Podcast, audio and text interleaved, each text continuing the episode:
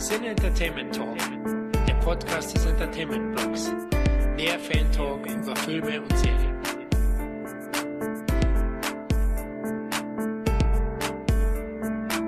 Hallo und herzlich willkommen zu einer weiteren Ausgabe des Sinne Entertainment Talk. Auch im Jahr 2022 reisen wir wieder 40 Jahre zurück in die Zeit, um über das damalige deutsche Kinojahr zu plaudern. Aber bevor wir die Zeitreise beginnen, stelle ich erstmal das heutige Retro-Quartett vor. Es handelt sich selbstverständlich um das bewährte Team der vorherigen Retro-Filmjahrfolgen. Da ist einmal der Meister des obskuren Films, Khalil. Ja, Grüße bzw. Grüß Gott aus Corona City, AK Nürnberg. Und ich freue mich auch wieder. Es wird auf alle Fälle eine sehr spannende Aufnahme, wenn man sich das Jahr 82 anschaut. Definitiv, ja. Du bist praktisch in der Dead Zone aktuell in Bayern, also wie ich äh, auch.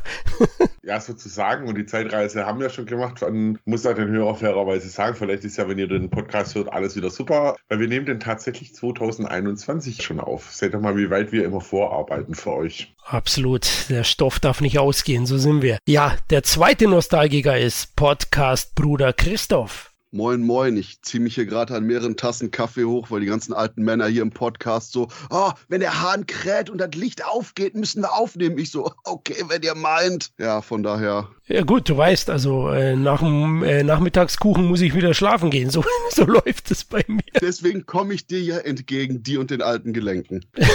okay, vielen lieben Dank. Ja, der dritte Retro-Boy ist Podcast-Urgestein Dominik. Ja, hallo. Im 23. Jahrhundert ziehe auch ich den Bauch ein und werfe den Christoph aus dem Bett. Die alte Nachtratte. genau richtig.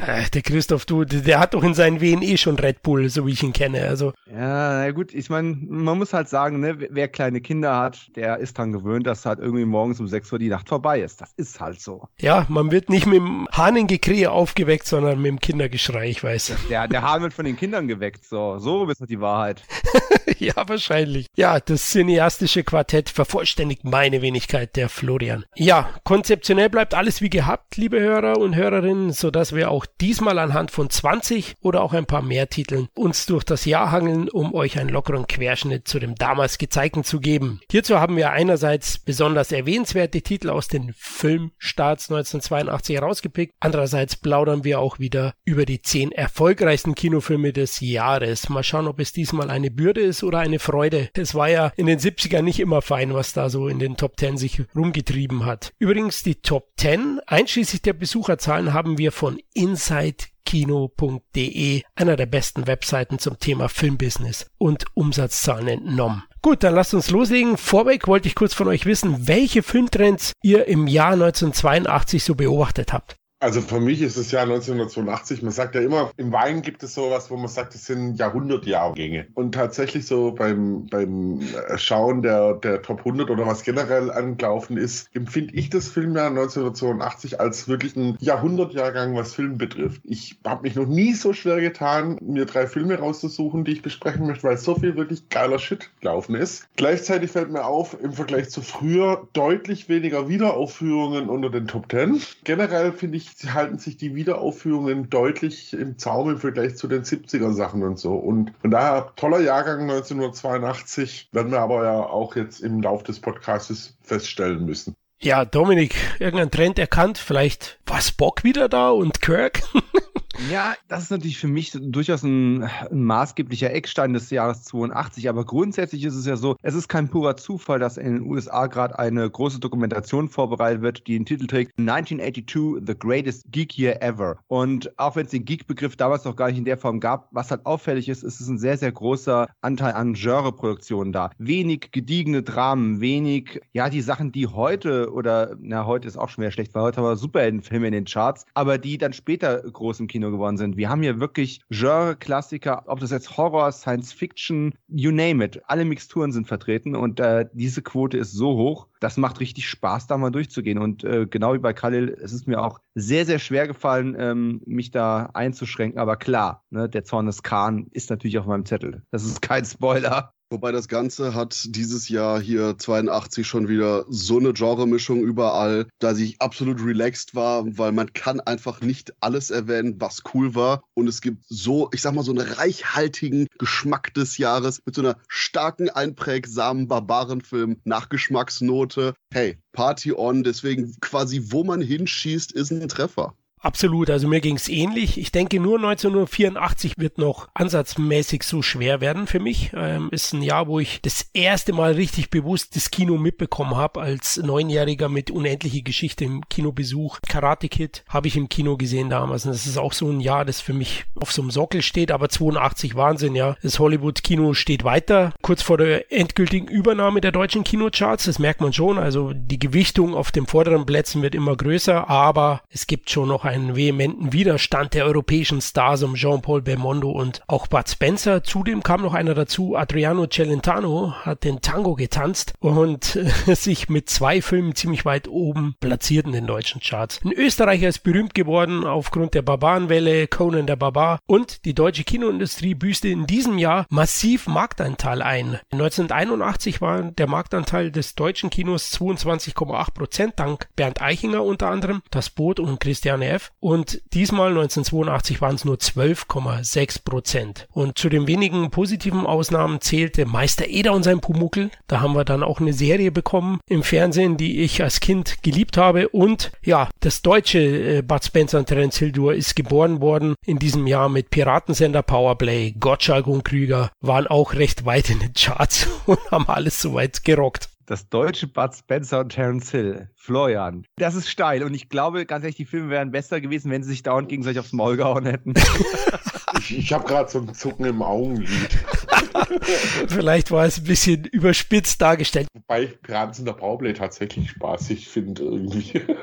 Am liebsten von den Nasenfilmen gibt ja vier insgesamt mag ich, mag ich die Einsteiger. Das ist dieser Zeitreiseschinken. Ich glaube, war damals so ein feuchter Filmtraum einfach, ne? Nimm die Fernbedienung und zapp dich einfach ja, irgendwo genau. rein. Ich glaube, was ich am Piratensender gut fand, war einfach, dass es so das äh, Gottschalkische Ding oder auch vom Krüger war, dass er eben diese Radiogeschichte, die kamen ja beide vom Radio und das merkst du auch in den Dialogen ein bisschen. Und deswegen fand ich den spaßig. Und ein cooler Wellen. Ja, finde ich auch, aber kommen wir noch dazu. Und ja, horrortechnisch ist das Jahr 1982 definitiv auf den Wolf gekommen, denn da gab es einige Produktionen, die wir wahrscheinlich auch besprechen werden. Und es wird vielleicht sogar ein haariger Fight werden zwischen Christoph und meiner Wenigkeit oder auch äh, Dominik, der einen der Titel vorstellt, denn Christoph ist ja ein riesiger Tierfan und ja, schauen wir mal, schauen wir mal.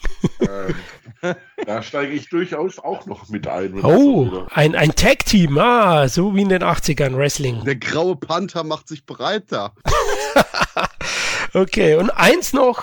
Amblin startete mit zwei Hammerproduktionen in die Branche, nämlich mit E.T. und Poltergeist. Beide mitproduziert von Spielbergs Produktionsschmiede. Gut, ich würde sagen, dann hangeln wir uns am besten anhand der vorliegenden Filme durchs Haar, äh, durchs Jahr. ähm, und wie immer arbeiten wir uns ja wieder von hinten nach vorne. Ich würde sagen, den Anfang macht Christophs Schinken, der es zwar nicht in die Top 100 geschafft hat, aber trotzdem sagt Christoph, Nachtratten ist auch heute noch eine Sichtung wert. Absolut. Und es ist ein gottverdammtes Verbrechen, dass der Film nicht bekannter ist, viel mehr Erfolg hatte oder generell überhaupt eben in die deutschen Charts gekommen ist. Denn Nachtratten im Original Vice Squad von Regisseur Gary Sherman sollte ursprünglich eigentlich eine Dokumentation werden über so das schmierige Nachtleben von LA, von der Sittenpolizei, was da abgeht. Und dann dachten die Leute so, hm, die ganzen Monodokumentationen, ich glaube, wir sind da zwei Jahrzehnte zu spät. Shit the fuck. Machen wir doch einfach mal einen Spielfilm daraus. Und das ist einfach nur fantastisch. Wer quasi diese dreckige Großstadtatmosphäre mag, zum Beispiel bei William Lustig, die in Vigilante oder eben Maniac vorkommt, weiß Squad ist das. Nur besser. Okay, nicht unbedingt besser als bei Maniac. Aber der Punkt ist, wir folgen hier eben einfach nur einem Sittenpolizisten und einer Prostituierten, die nämlich das Problem haben, dass die einen super gefährlichen Zuhälter namens Ramrod, gespielt von Winks Hauser, im absoluten Beast-Modus in den Knast bringen wollen. Und das Problem ist, Ramrod haut ab, jagt die Prostituierte, die Sittenpolizei jagt alle. Und das ist quasi eine Art Geschichtskaleidoskop von eben der verrückten, dreckigen, schmierigen Scheiße, die nachts auf den Straßen da abgeht. Mit einem wunderbaren Titelsong Neon Slime, gesungen auch von Winks Hauser. Und wenn man den Film wegen einer Sache nur gucken sollte, nicht wegen den tausend anderen Sachen, die der gut macht, sondern wegen einer Sache, dann ist es Winks Hauser als Ramrod. Es ist der bedrohlichste, kultigste, einer der besten Bad Guys, den die 80er Jahre hervorgebracht haben. Ich weiß alle so, sicher, 80er Jahre hatten viele Sachen. Ich so, ja, ja, guckt Nachtratten. Der Film ist einfach nur brillant und den gibt's bislang, Zwinker, Zwinker, nur auf VHS. Aber vielleicht lohnt sich da das Warten. Und deswegen, Nachtratten ist super. Ich liebe den Film und es ist einfach nur der Punkt, wenn ihr diese dreckigen Großstadtfilme mögt, schaut den Film, macht's nicht wie 1982, ignoriert nicht Nachtratten. Ähm, schönes Plädoyer. Ich kenne den Film nicht, aber ich hoffe, dein Zwinkern ist nicht nur nervöses Zucken im Auge. Ähm, dann Immer. Wart, dann warte ich mal geduldig, weil alles, was du gesagt hast, würde mich voll abholen.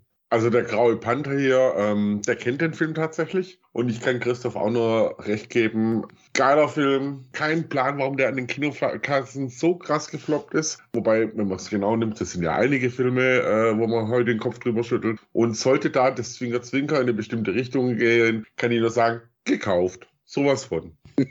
Ja, ich muss mich fast schämen als Videothekenkind. Ich kenne den gar nicht, habe den nie gesehen, aber wahrscheinlich war es zu spät, wo ich in die Videothek dann rein durfte, weil der Film ja nicht so ein großer Erfolg war. Also den habe ich irgendwie nicht gesehen, bei uns irgendwo in den Regalen stehen. Aber wenn der Film jetzt demnächst vielleicht erscheinen sollte, dann werde ich mir den auch definitiv holen. Wingshauser ist schon eine geile Sau. Also kenne ja einige Filme, Clint Harris und so von ihm aus den 80ern, der hat schon was drauf. Das Lustige ist, so viel Wingshauser hast du noch nie in einem Film gesehen. Also so wie der abgeht, heilige Scheiße. Das Problem ist, ich würde jetzt gerne sagen, oh, das war geil, das war geil, das war geil. Aber ich lasse es, um quasi einfach auch den Leuten, die es nicht gesehen zu haben, damit die absolut überfahren werden von Ramrod. Ja, denke ich, ist das Beste. Gut, kommen wir zum nächsten Film, der auch nicht so ein großer Erfolg war. Auf Platz 88 in den deutschen Kinocharts 1982 hat sich der Höllentrip befunden und Khalil ist das alles wurscht. Er will ihn trotzdem uns vorstellen und nahebringen. Ist es vielleicht die beste Arbeit von dem exzentrischen Regisseur Ken Russell? Uh, uh, uh, uh. So weit würde ich mich fast nicht aus dem Fenster lehnen. Ähm, also grundsätzlich ist der Film für mich sowieso, also übrigens im Original Altered States. Hier merkt man wieder, wie wunderbar eingedeutscht der Titel ist mit der Höllentrip. Wahrscheinlich ist es gleichzeitig auch noch so eine unterschwellige Kinder. Nehmt keine Drogenwarnung. Aber ich würde tatsächlich nicht so weit gehen und sagen, äh, dass es sein bester Film ist. Also für die Hörer, die die Arbeiten von Ken Russell kennen, der englische Regisseur ist für mich ein Enfant terrible, der wirklich ein paar bemerkenswerte Filme abgeschlossen hat. Sei es China Blue, Die Teufel, Gothic, den ich unglaublich geil finde, Der Biss der Schlangenfrau, Tommy. Also ich glaube, wenn ich einen seiner besten Filme, da würde ich fast sogar tatsächlich zu Tommy greifen. Nichtsdestotrotz ist der Höllentrip eine geile Mixtur aus ganz verschiedenen Filmen. Grob gesagt kann man sagen, es geht so ein bisschen in die Richtung Horrorfilm. Zur Handlung, ein Wissenschaftler macht an sich Experimente, indem er sich in einen Isoliertank setzt, solange bis er halluziniert. Das Ganze vertieft er dann noch dadurch, dass er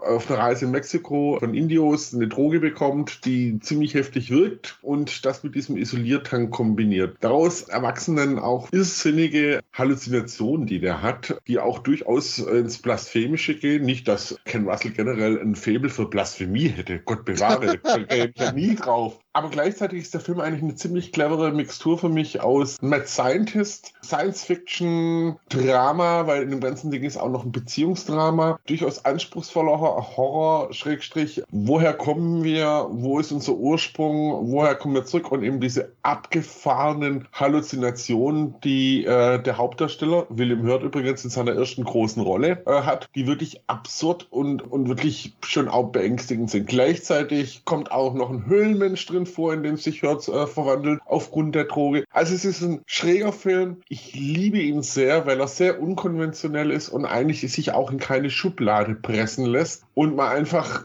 eine krasse Mixtur ist. Damals, wie gesagt, gefloppt. Inzwischen genießt er aber durchaus auch äh, in Filmkreisen viel Anerkennung, wird auch sehr geschätzt und hat eigentlich auch damals schon recht gute Kritiken bekommen. Also die Cinema hat das Ganze einen psychedelischen Augenschmaus genannt, würde ich mitgehen. Gut, wenn man einen äh, Typ mit Ziegenkopf, der ein Kreuz geschlagen ist, als, äh, als Augenschmaus bezeichnen möchte, sei dahingestellt. Yes. Definitiv. Aber es ist wirklich ein intelligenter Horrorfilm, der auch so mit irrationalen Ängsten steht. Dieses Drama, was mit drin steht, weil gerade hört, dieser Wissenschaftler hat auch noch ein, eine Frau, von der er sich getrennt hat, die ihn dann auch zum Schluss, spoiler ich mal Wurst, weil die DVD gibt es sowieso nur für Schweinepreise, die dann auch noch rettet. Also irrsinnig cooler Film. Leider, ich habe es ja gerade erwähnt, es gibt den nur meines Wissens auf DVD und auch nur zu exorbitanten Preisen. Ich habe hier die spanische DVD, die auch eine deutsche Tonspur hat. Würde mich aber wirklich freuen, wenn es von diesem Film mal eine anständige Auflage geben würde, auch mit ein bisschen mehr Hintergrund absolute Sehempfehlung. Checkt auch mal durchaus die einschlägigen Streaming-Dienste, ob es denn da vielleicht für kleines Geld gibt, weil der Film ist absolut sehenswert. Und hat auch, muss man sagen, war von Oscar nominiert, was die beste Musik betrifft, die ich auch wirklich sehr geil fand. Und hatte auch beim Saturn Award äh, ein paar Nominierungen. Letztendlich hatte nur eine Auszeichnung bekommen äh, fürs beste Make-up. Kann man sich jetzt drüber streiten. Ja, kennt ihr? Also ich ehrlich gesagt auch nicht. Also vielleicht habe ich ihn mal gesehen, aber es muss sehr lang her sein. 167.000 Zuschauer übrigens in Deutschland, also wirklich nicht so ein Erfolg. Ist es so Körperhorror in Richtung Cronenberg? Also er, er hat tatsächlich auch ein bisschen Körperhorror-Elemente drin, Body-Horror-Elemente. Das ist aber, wie gesagt, nicht das, was den Film ausmacht, sondern eben dieses Intellektu. Also für mich ist es ein intellektueller, intelligenter Horrorfilm, der halt wirklich auch spielt mit, was verdrängen wir, was verarbeiten wir, woher kommen wir, wohin gehen wir. Der übrigens auch Elemente eines anderen Films drin hat, den wir in den Top Ten haben. Auch der Protagonist wacht mal nackt im Zoo auf. Und auch lustige Anekdote, eine gewisse Drew Barrymore spielt die Tochter von dem Wissenschaftler. Okay. Der Film ist übrigens von 1980, also es hat ein bisschen gedauert. Im 22. Ja. Januar 82 bei uns dann veröffentlicht worden. Also man wusste anscheinend auch nicht so genau, wie man den vermarktet. Also ist auch schwierig. Also Christoph, enttäuscht mich nicht. Du kennst ihn bestimmt. Natürlich. Ich wollte jetzt einfach nur eben äh, Florians Irritation Vortritt lassen und war mir nicht sicher, ob hier eben noch andere den kennen. Aber ansonsten, ja, ich meine, Ken Russell, Ausrufezeichen. Wobei ich nicht sicher bin, ob Tommy der beste Ken Russell ist. Wobei ich leider auch keine richtige Antwort aus meiner Seite da drauf habe. Und das ist ein Thema, über das ich definitiv nachdenken muss. Ansonsten, ja, Altered States. Sehenswert, super Streifen. Es ist halt eben, ich würde es jetzt einem Menschen verkaufen mit, hey, du magst Cronenberg, guck dir einfach Altered States an. Das ist quasi sehr ähnlich. Da gibt es so ein paar Unterschiede, aber ich sag mal so, das wäre so mein Mainstream-Verkaufspitch. Was mir auch noch auffällt tatsächlich, ist ein Thema, was in vielen Russell-Filmen tatsächlich das Thema heißt, nämlich eben Religion. Ob es jetzt Tommy ist, ob es äh, China Blue ist, ob es jeder State Film ist. Ob es jeder jeder, Film ist. Ob es eigentlich jeder Film ist. Also Religion spielt bei ihm ein Irrsinnsthema. Absoluter Sehbefehl. Und generell das Hors d'oeuvre von Ken Russell, da gibt es ein paar Sachen, die man sich anschauen sollte. Alle. Alle. Wobei er gegen Ende hin ein bisschen nachlässt. Also da muss ich schon sagen, da fällt mir so ein bisschen das Provokante, was er drin hatte mit seinen letzten Sachen, die er so gemacht hat, die waren dann doch eher nun ja. Und er ist halt zum Schluss auch mehr oder weniger dann beim Fernsehfilm gelandet. Aber nichtsdestotrotz, Altered States, Schrägstrich, der Höllentrip, sehenswert. Und Kinders, denkt daran, wenn er eure nächste Pilzpfanne isst. Dominik, Höllentrip, Pilzpfanne? Nope, nope, nope. Nicht gesehen, nie gehört. Ähm, weiter geht's. Shame. Ja, hey, man kann nicht alles kennen. Aber das finde ich ja immer gut an unserem Cast. Wir geben uns ja gegenseitig auch nochmal Tipps. Also der ist jetzt auch auf jeden Fall in meiner Pfanne, der Film. Ich bin nicht so der Pilzesser, vielleicht liegt es daran. Das kann natürlich sein, ja. Du kannst auch eine Pappe nehmen. kannst auch mal gucken, was das Kakteenregal hergibt beim Gartenhandel, weil die Indianer, das, die kochen keine Pilze, das dürften Kakteen sein. Okay, alles klar. Ja, Kalle, du bist schon wieder dran. Platz 67. Jetzt kommt der erste Wolfsbeitrag heute, nämlich Wulfen von 1981 ist am 10. September 82 gestartet, hatte in Deutschland 235.000 Zuschauer und war auch nicht so der große Erfolg. Warum ist der aus deiner Sicht aber immer noch sehenswert? Also zunächst mal mit einer Richtigstellung möchte ich anfangen. Wolfen ist, zählt für mich auf gar keinen Fall zu Werwolf-Filmen oder ähnlichem. Wolfen ist ein sehr intelligent gemachter Ökos-Thriller, Schrägstrich, äh, Kopffilm, der ein bisschen so betrachtet, was passiert, wenn man die Jagdgründe von Lebewesen beschneidet, äh, die sich dann anderweitig eben Jagdgründe suchen. Es zeigt ein Bild von einem New York, was es in dieser Form tatsächlich nicht mehr gibt, weil inzwischen das äh, New York dann doch zu dem Zeitpunkt, wo der gedreht worden ist, war jetzt New York nicht unbedingt das, was man eine Touristenmagnet nennt. Die Szenen, die in der Bronx spielen, da musste nichts verändert werden. Das war tatsächlich großen Teil Ruin. Vielleicht kurz zwei, drei Worte doch zur Handlung, weil er doch ein bisschen unbekannter ist. Es wird ein reicher Typ mit seiner Frau äh, und seinem Leibwächter angegriffen. Man geht von, von einem Serienmörder aus, aber schon bald stellt sich raus, dass es irgendwas sein müsste, was eher mit der Natur zusammenhängt, nämlich Wölfe, die die Bronx nutzen, um dort auf Jagd zu gehen. Meistens nach den Ausgestoßenen, den, den Verlierern, den Kranken, den Alten. Aber ein großes Bauprojekt steht an und da wehren sich eben diese Wölfe dagegen. Ich finde, der Film hat an der Faszination einfach schon mal deswegen nichts verloren, weil er tatsächlich auch das Thema aufgreift, was passiert eigentlich, wenn wir unsere Natur kaputt machen? Wie reagiert dann die Natur eben drauf? Und dass eben der Mensch nicht unbedingt sich immer so durchsetzen kann, ähm, wie er will. Das sieht man auch wunderbar an der Entwicklung des Hauptprotagonisten, des Polizisten, der eigentlich ein ziemlich abgefuckter Typ ist, der aber eine ziemlich glaubwürdige Handlung durchmacht. Was macht den Film noch so bemerkenswert? Definitiv die Aufnahmen, das Ganze aus der Sicht von den Wölfen sieht. Das Ganze ist mit einer Art Wärmebildkamera gefilmt worden und einer Steadicam. Viele gehen auch tatsächlich davon aus, dass ähm, daher Predator sich auch ein bisschen den Look geklaut hat. Und es ist einfach ein irrsinnig intelligenter Film, der mir auch großen Spaß macht, der noch so eine Spur dieses 70er-Jahre-Kino eben drin hat, was ich sehr liebe. Und gleichzeitig halt auch sich auch nicht so einfach macht mit einer Schublade, das ist jetzt ein Horrorfilm und äh, schwarz-weiß, sondern die Protagonisten, die haben auch alle ein bisschen Grautöne innen drin. Sehr sehenswert, aber ich glaube, auch diese DVD gibt es bloß noch zu Mondpreisen. Auch hier hoffe ich mal auf einen Release, der wirklich taugt. Übrigens, alle Versionen, die es gibt, sind geschnitten. Weil ursprünglich hatte Tom Waits, kongenialer Sänger, Musiker, eine Szene drin. Die ist aber bei allen mir bekannten Fassungen tatsächlich rausgeflogen. Ansonsten Musik von James Horner. Und was vielleicht auch noch bemerkenswert ist, der Regisseur Michael Wedley hat tatsächlich nur einen einzigen Spielfilm gemacht. Und das ist nämlich Wolfen. Davor ist er bekannt geworden mit der Doku äh, über Woodstock. Aber wie gesagt, wenn ihr den Film, ich glaube bei Amazon Prime gibt es ihn für kleines Geld, gebt ihm mal eine Chance. Toller Film, ich liebe ihn sehr. Da muss ich tatsächlich einstimmen. Ich habe mir jetzt auf Vorbereitung zum Cast nochmal angeschaut auf Amazon. Da konnte man ihn tatsächlich für 5 Euro kaufen, also in HD. Das habe ich dann genutzt und habe es auch nicht bereut. Also Kali, da hast du schon recht. Es ist halt so eine Mischung aus Tierhorror und Kopfthriller und äh, hat sicherlich bei dem Publikum damals so ein bisschen für Irritation gesorgt mit seiner Ökobotschaft und dass es halt kein Werwolf-Film ist. Weil so ein bisschen covermäßig wird er ja auch vermarktet und da glaube ich schon, dass das ein Grund ist, warum er dann nicht so gut angekommen ist. Weil inhaltlich finde ich auch sehr gut. Atmet schon stark das 70er Jahre Kino noch. New York Setting ist genial. Ich liebe dieses abgefuckte, ranzige, sleasige New York von damals. Hey, da hast du eine Kamera irgendwo hinstellen müssen nur und fertig. Hattest Atmosphäre. Das war brutal Endzeit-Atmosphäre. Da fehlt eigentlich nur noch Mark Gregory, der dann in, in Lederboots rumläuft. Und ein, und ein Schlagzeuger äh, am Hudson River, genau. ja, genau.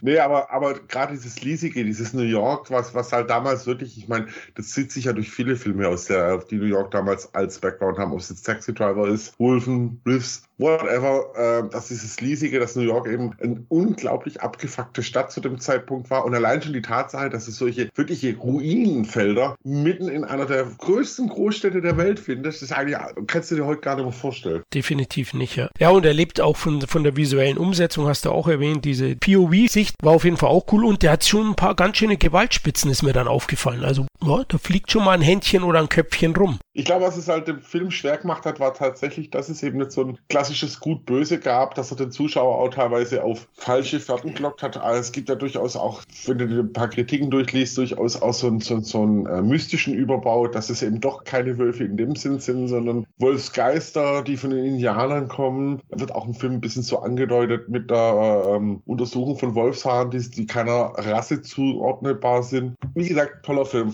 Ja, an der Stelle rächt sich halt, dass man nichts daraus gelernt hat, was äh, John Frankenheimer und die Prophezeiung widerfahren ist. Ne? Auch ein Film, der irgendwie versucht hat, Horror und Öko-Botschaft miteinander zu vermischen. Der Filmemacher will eigentlich nicht, dass es Horror ist. Äh, die Produzenten wollten, dass es Horror sein sollte. Und irgendwie sind noch Native Americans mit drin. Es wird noch so ein bisschen indianischer Spirit versprüht und so ganz zusammen kommt es aber nicht. Wobei ich natürlich ganz klar sagen muss, so sehr ich John Frankenheimer auch äh, liebe, Wolfen ist natürlich einfach der weit überlegene Film, aber hat ein Genre-Misch, eine Genre-Mischung, die auch in den 82er Jahren oder generell in den 80er Jahren es nicht so leicht gehabt hat. Da kommen wir später auch nochmal drauf. Und ich habe den tatsächlich zum ersten Mal im Fernsehen gesehen und ich glaube, die fliegenden Hände waren nicht mit dabei. Aber es war so, das sah einfach schon mit Standbildern und der Kurzbeschreibung in der Fernsehzeitung einfach so toll aus, dass man sich das angucken musste. Natürlich durfte ich das damals nicht, aber wer war schon nachts wach außer mir? Toller Film. Ich hoffe, da kommt mal eine tolle ähm, ja, Blu-ray-Edition raus. Er hätte es definitiv verdient. Und ja, da habt ihr mir beide schon äh, den Wind aus den Segeln genommen, weil ich eigentlich den Joke machen wollte, dass die Story hört sich an, als würdest du quasi so einen urbanen Prophecy kriegen, aber wo du am Ende im Kino sitzt, bekommst du so eine mystische Lehrstunde, Captain Planet-Style, so, warum ist es scheiße, ist das für die Umwelt zerstören? So,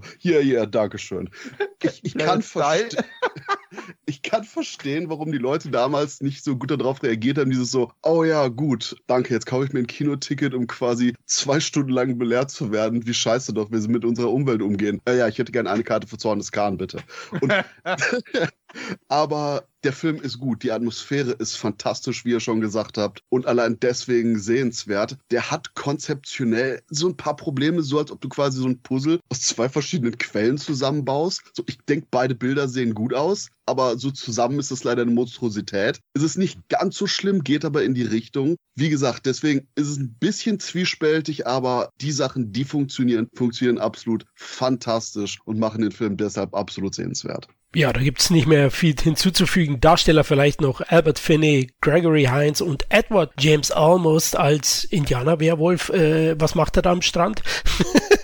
hat mir gut gefallen, hat er top gespielt. Also haben wir jetzt eigentlich den ganzen Film verraten? So, ja, das ist der Grund dafür. Hier ja. Almost am Strand und Almost nackt. Fantastisch. Aber, aber ich glaube tatsächlich, da kann man nicht viel verraten. Wobei ich dir tatsächlich recht gebe, Christoph, so ein paar Sachen fügen sich nicht so, so toll ein. Gerade das Ende finde ich schon dann auch ein bisschen holzhammerartig. Der geläuterte Polizist mit dem Miniaturmodell und so. Aber was den Film halt bemerkenswert macht, ist einfach der Look und die Schauwerte, die er hat. Und wie gesagt, Predator hat diese sich geklaut. Da bin ich mir auch eigentlich ziemlich sicher. Okay, dann werden wir mal beim McTiernan anrufen müssen, ob du recht hast. Ja, kommen wir zum nächsten Titel. Platz 60. Christoph, die Barbarenwelle. Sie wurde gar nicht laut deiner Meinung von Conan losgetreten, sondern vom Beastmaster, der Befreier. Ist ja auch der bessere Film. Jetzt, glaube ich, äh, gibt es gleich einen Schwerthieb. nein, nein. Also Beastmaster, der Befreier von Don Coscarelli. Ich glaube, ich kann das ganz einfach pitchen wenn Conan, und ja, der erste Conan hat durchaus intelligente Themen, hat durchaus viel zu sagen, aber wenn man so als Zehnjähriger oder Elfjähriger Conan sehen wollen würde, sollte man als absolut verantwortungsbewusster Papa sagen, hier, guck dir doch das hier an. Das ist dann nämlich Beastmaster. Wir haben unseren Protagonisten, der eigentlich so aus königlichem Hause kommt, aber mysteriöse Verschwörungen, Magie, Bullshit. Er ist quasi so ein Land-Aquaman und kann über Tiere befehligen. Ich meine, okay, gut, Land-Aquaman. Okay, fuck it, der Vergleich ist, hörte sich lustiger an in meinem Kopf. Der Punkt ist schlicht und ergreifend, er zieht erstmal durch die Lande, tut Gutes, bespannert Tanya Roberts, die damals absolut in ihrer Prime-Phase war, oh, da freut sich der Zehnjährige auf jeden Fall drüber. Und dann wird er eben quasi zurückgezogen in die ganze Verschwörung um sein Königshaus, haut dem bösen Magier mächtig auf die Nase. Und das Ganze ist so diese Sonntagnachmittags Barbarenunterhaltung, niedliche Tiere, coole Action, ein bisschen Nudity, weil wir in den 80er Jahren ja glücklicherweise noch ein bisschen lockerer damit umgegangen sind. Aber vor allen Dingen eben dieses sehr positive, ich würde es jetzt nicht sagen herzensgute, ist vielleicht so ein bisschen zu kitschig formuliert, aber es ist dieses feel-good Barbaren-Spaßkino. Du hast hier jetzt nicht so einen coolen rapey Arschloch wie bei Deathstalker als Protagonisten, das wäre dann quasi dieses, hey, du bist 16, guck den Film hier. Oder du hast quasi eben nicht die durchaus intellektuellere Herangehensweise mit verschiedensten Themen etc. von Conan 1. Aber hier Beastmaster, viel gut Barbarenspaß, coole niedliche Tiere, definitiv niedliche Tanya Roberts. Einfach anschauen, sehenswert, do it. Also ich habe den damals auf RTL geschaut und äh, ich kann den aber bis heute nicht mehr unterscheiden zwischen Beastmaster 1, 2 oder so. Weiß ich Wenn nicht. du Beastmaster 1 und 2 nicht mehr unterscheiden kannst, hattest du mehrere furchtbare Schlaganfälle und solltest jetzt sofort ins Krankenhaus. Äh, Ich werde jetzt gleich meiner Frau sagen, äh, Schatz, ruf mal an. mein, mein Das ist linkes wie, ist ein bisschen wie Auge. der Sprung von Conan 1 zu Conan 2. nee, mein das ist Auge der, der, gerade auch Da wieder. gibt's einen Unterschied. Von Conan zu Arthur 4. ja, der war gut. okay, ich halt's Maul. Bitte der nächste. Also ich habe den tatsächlich damals in, äh, ich bin ja ein Kind, also, also noch mehr wie Florian, ein Kind der Videotheken und tatsächlich hat meine Mama uns den mitgebracht und äh, wir haben den auch angeschaut. Ich fand ihn toll, eben wie Christoph schon sagt, weil es eben leichte Unterhaltung durchaus ist, tolle Tiere. Ich mochte die beiden Frettchen unglaublich. Seitdem habe ich auch yay. dieses Trauma, dass ich verdammt nochmal Frettchen gerne als Haustier hätte und mir das bisher jede Partnerin verweigert hat, weil die angeblich stinken. Gut, das wird bei mir auch nicht auffallen, aber egal. Ähm, was man vielleicht noch sagen muss, ist halt, dass es die Ursprungsfassung schon ganz schön zusammengeschnitten war. Im jetzigen DVD-Release ist jedenfalls eine Menge Material noch mit drin, was alles untertitelt ist, aber damals ist er ganz schön fürs Kino zurechtgestutzt worden. Ja, Don Coscarelli mag den Film ja selber nicht. Und das ist das, was, was mich ja so ein bisschen wehgetan hat, weil äh, jeder, der in unserem Alter ungefähr ist, liebt den Film und zwar zu Recht, weil der einfach toll ist, weil der klassischen Abenteuerfilm mit Fantasy auf eine 80er Jahre Art neu zusammenmischt. Und das ist toll. Das ist für alle Altersklassen was dabei. Aber Coscarelli war echt nicht zufrieden damit, wie der, wie der Film im Endeffekt ausgesehen hat. Er konnte aber nicht viel dran tun. Das ist ihm quasi aus der Hand genommen worden. Da ist viel dran rumgeschnippelt worden, was er nicht wollte. Und dann sind jahrelang Leute zu ihm gekommen und gesagt, Mensch, Coscarelli, mm, Beastmaster, total geil. Und er so, yeah, wenn du das sagst. Ähm,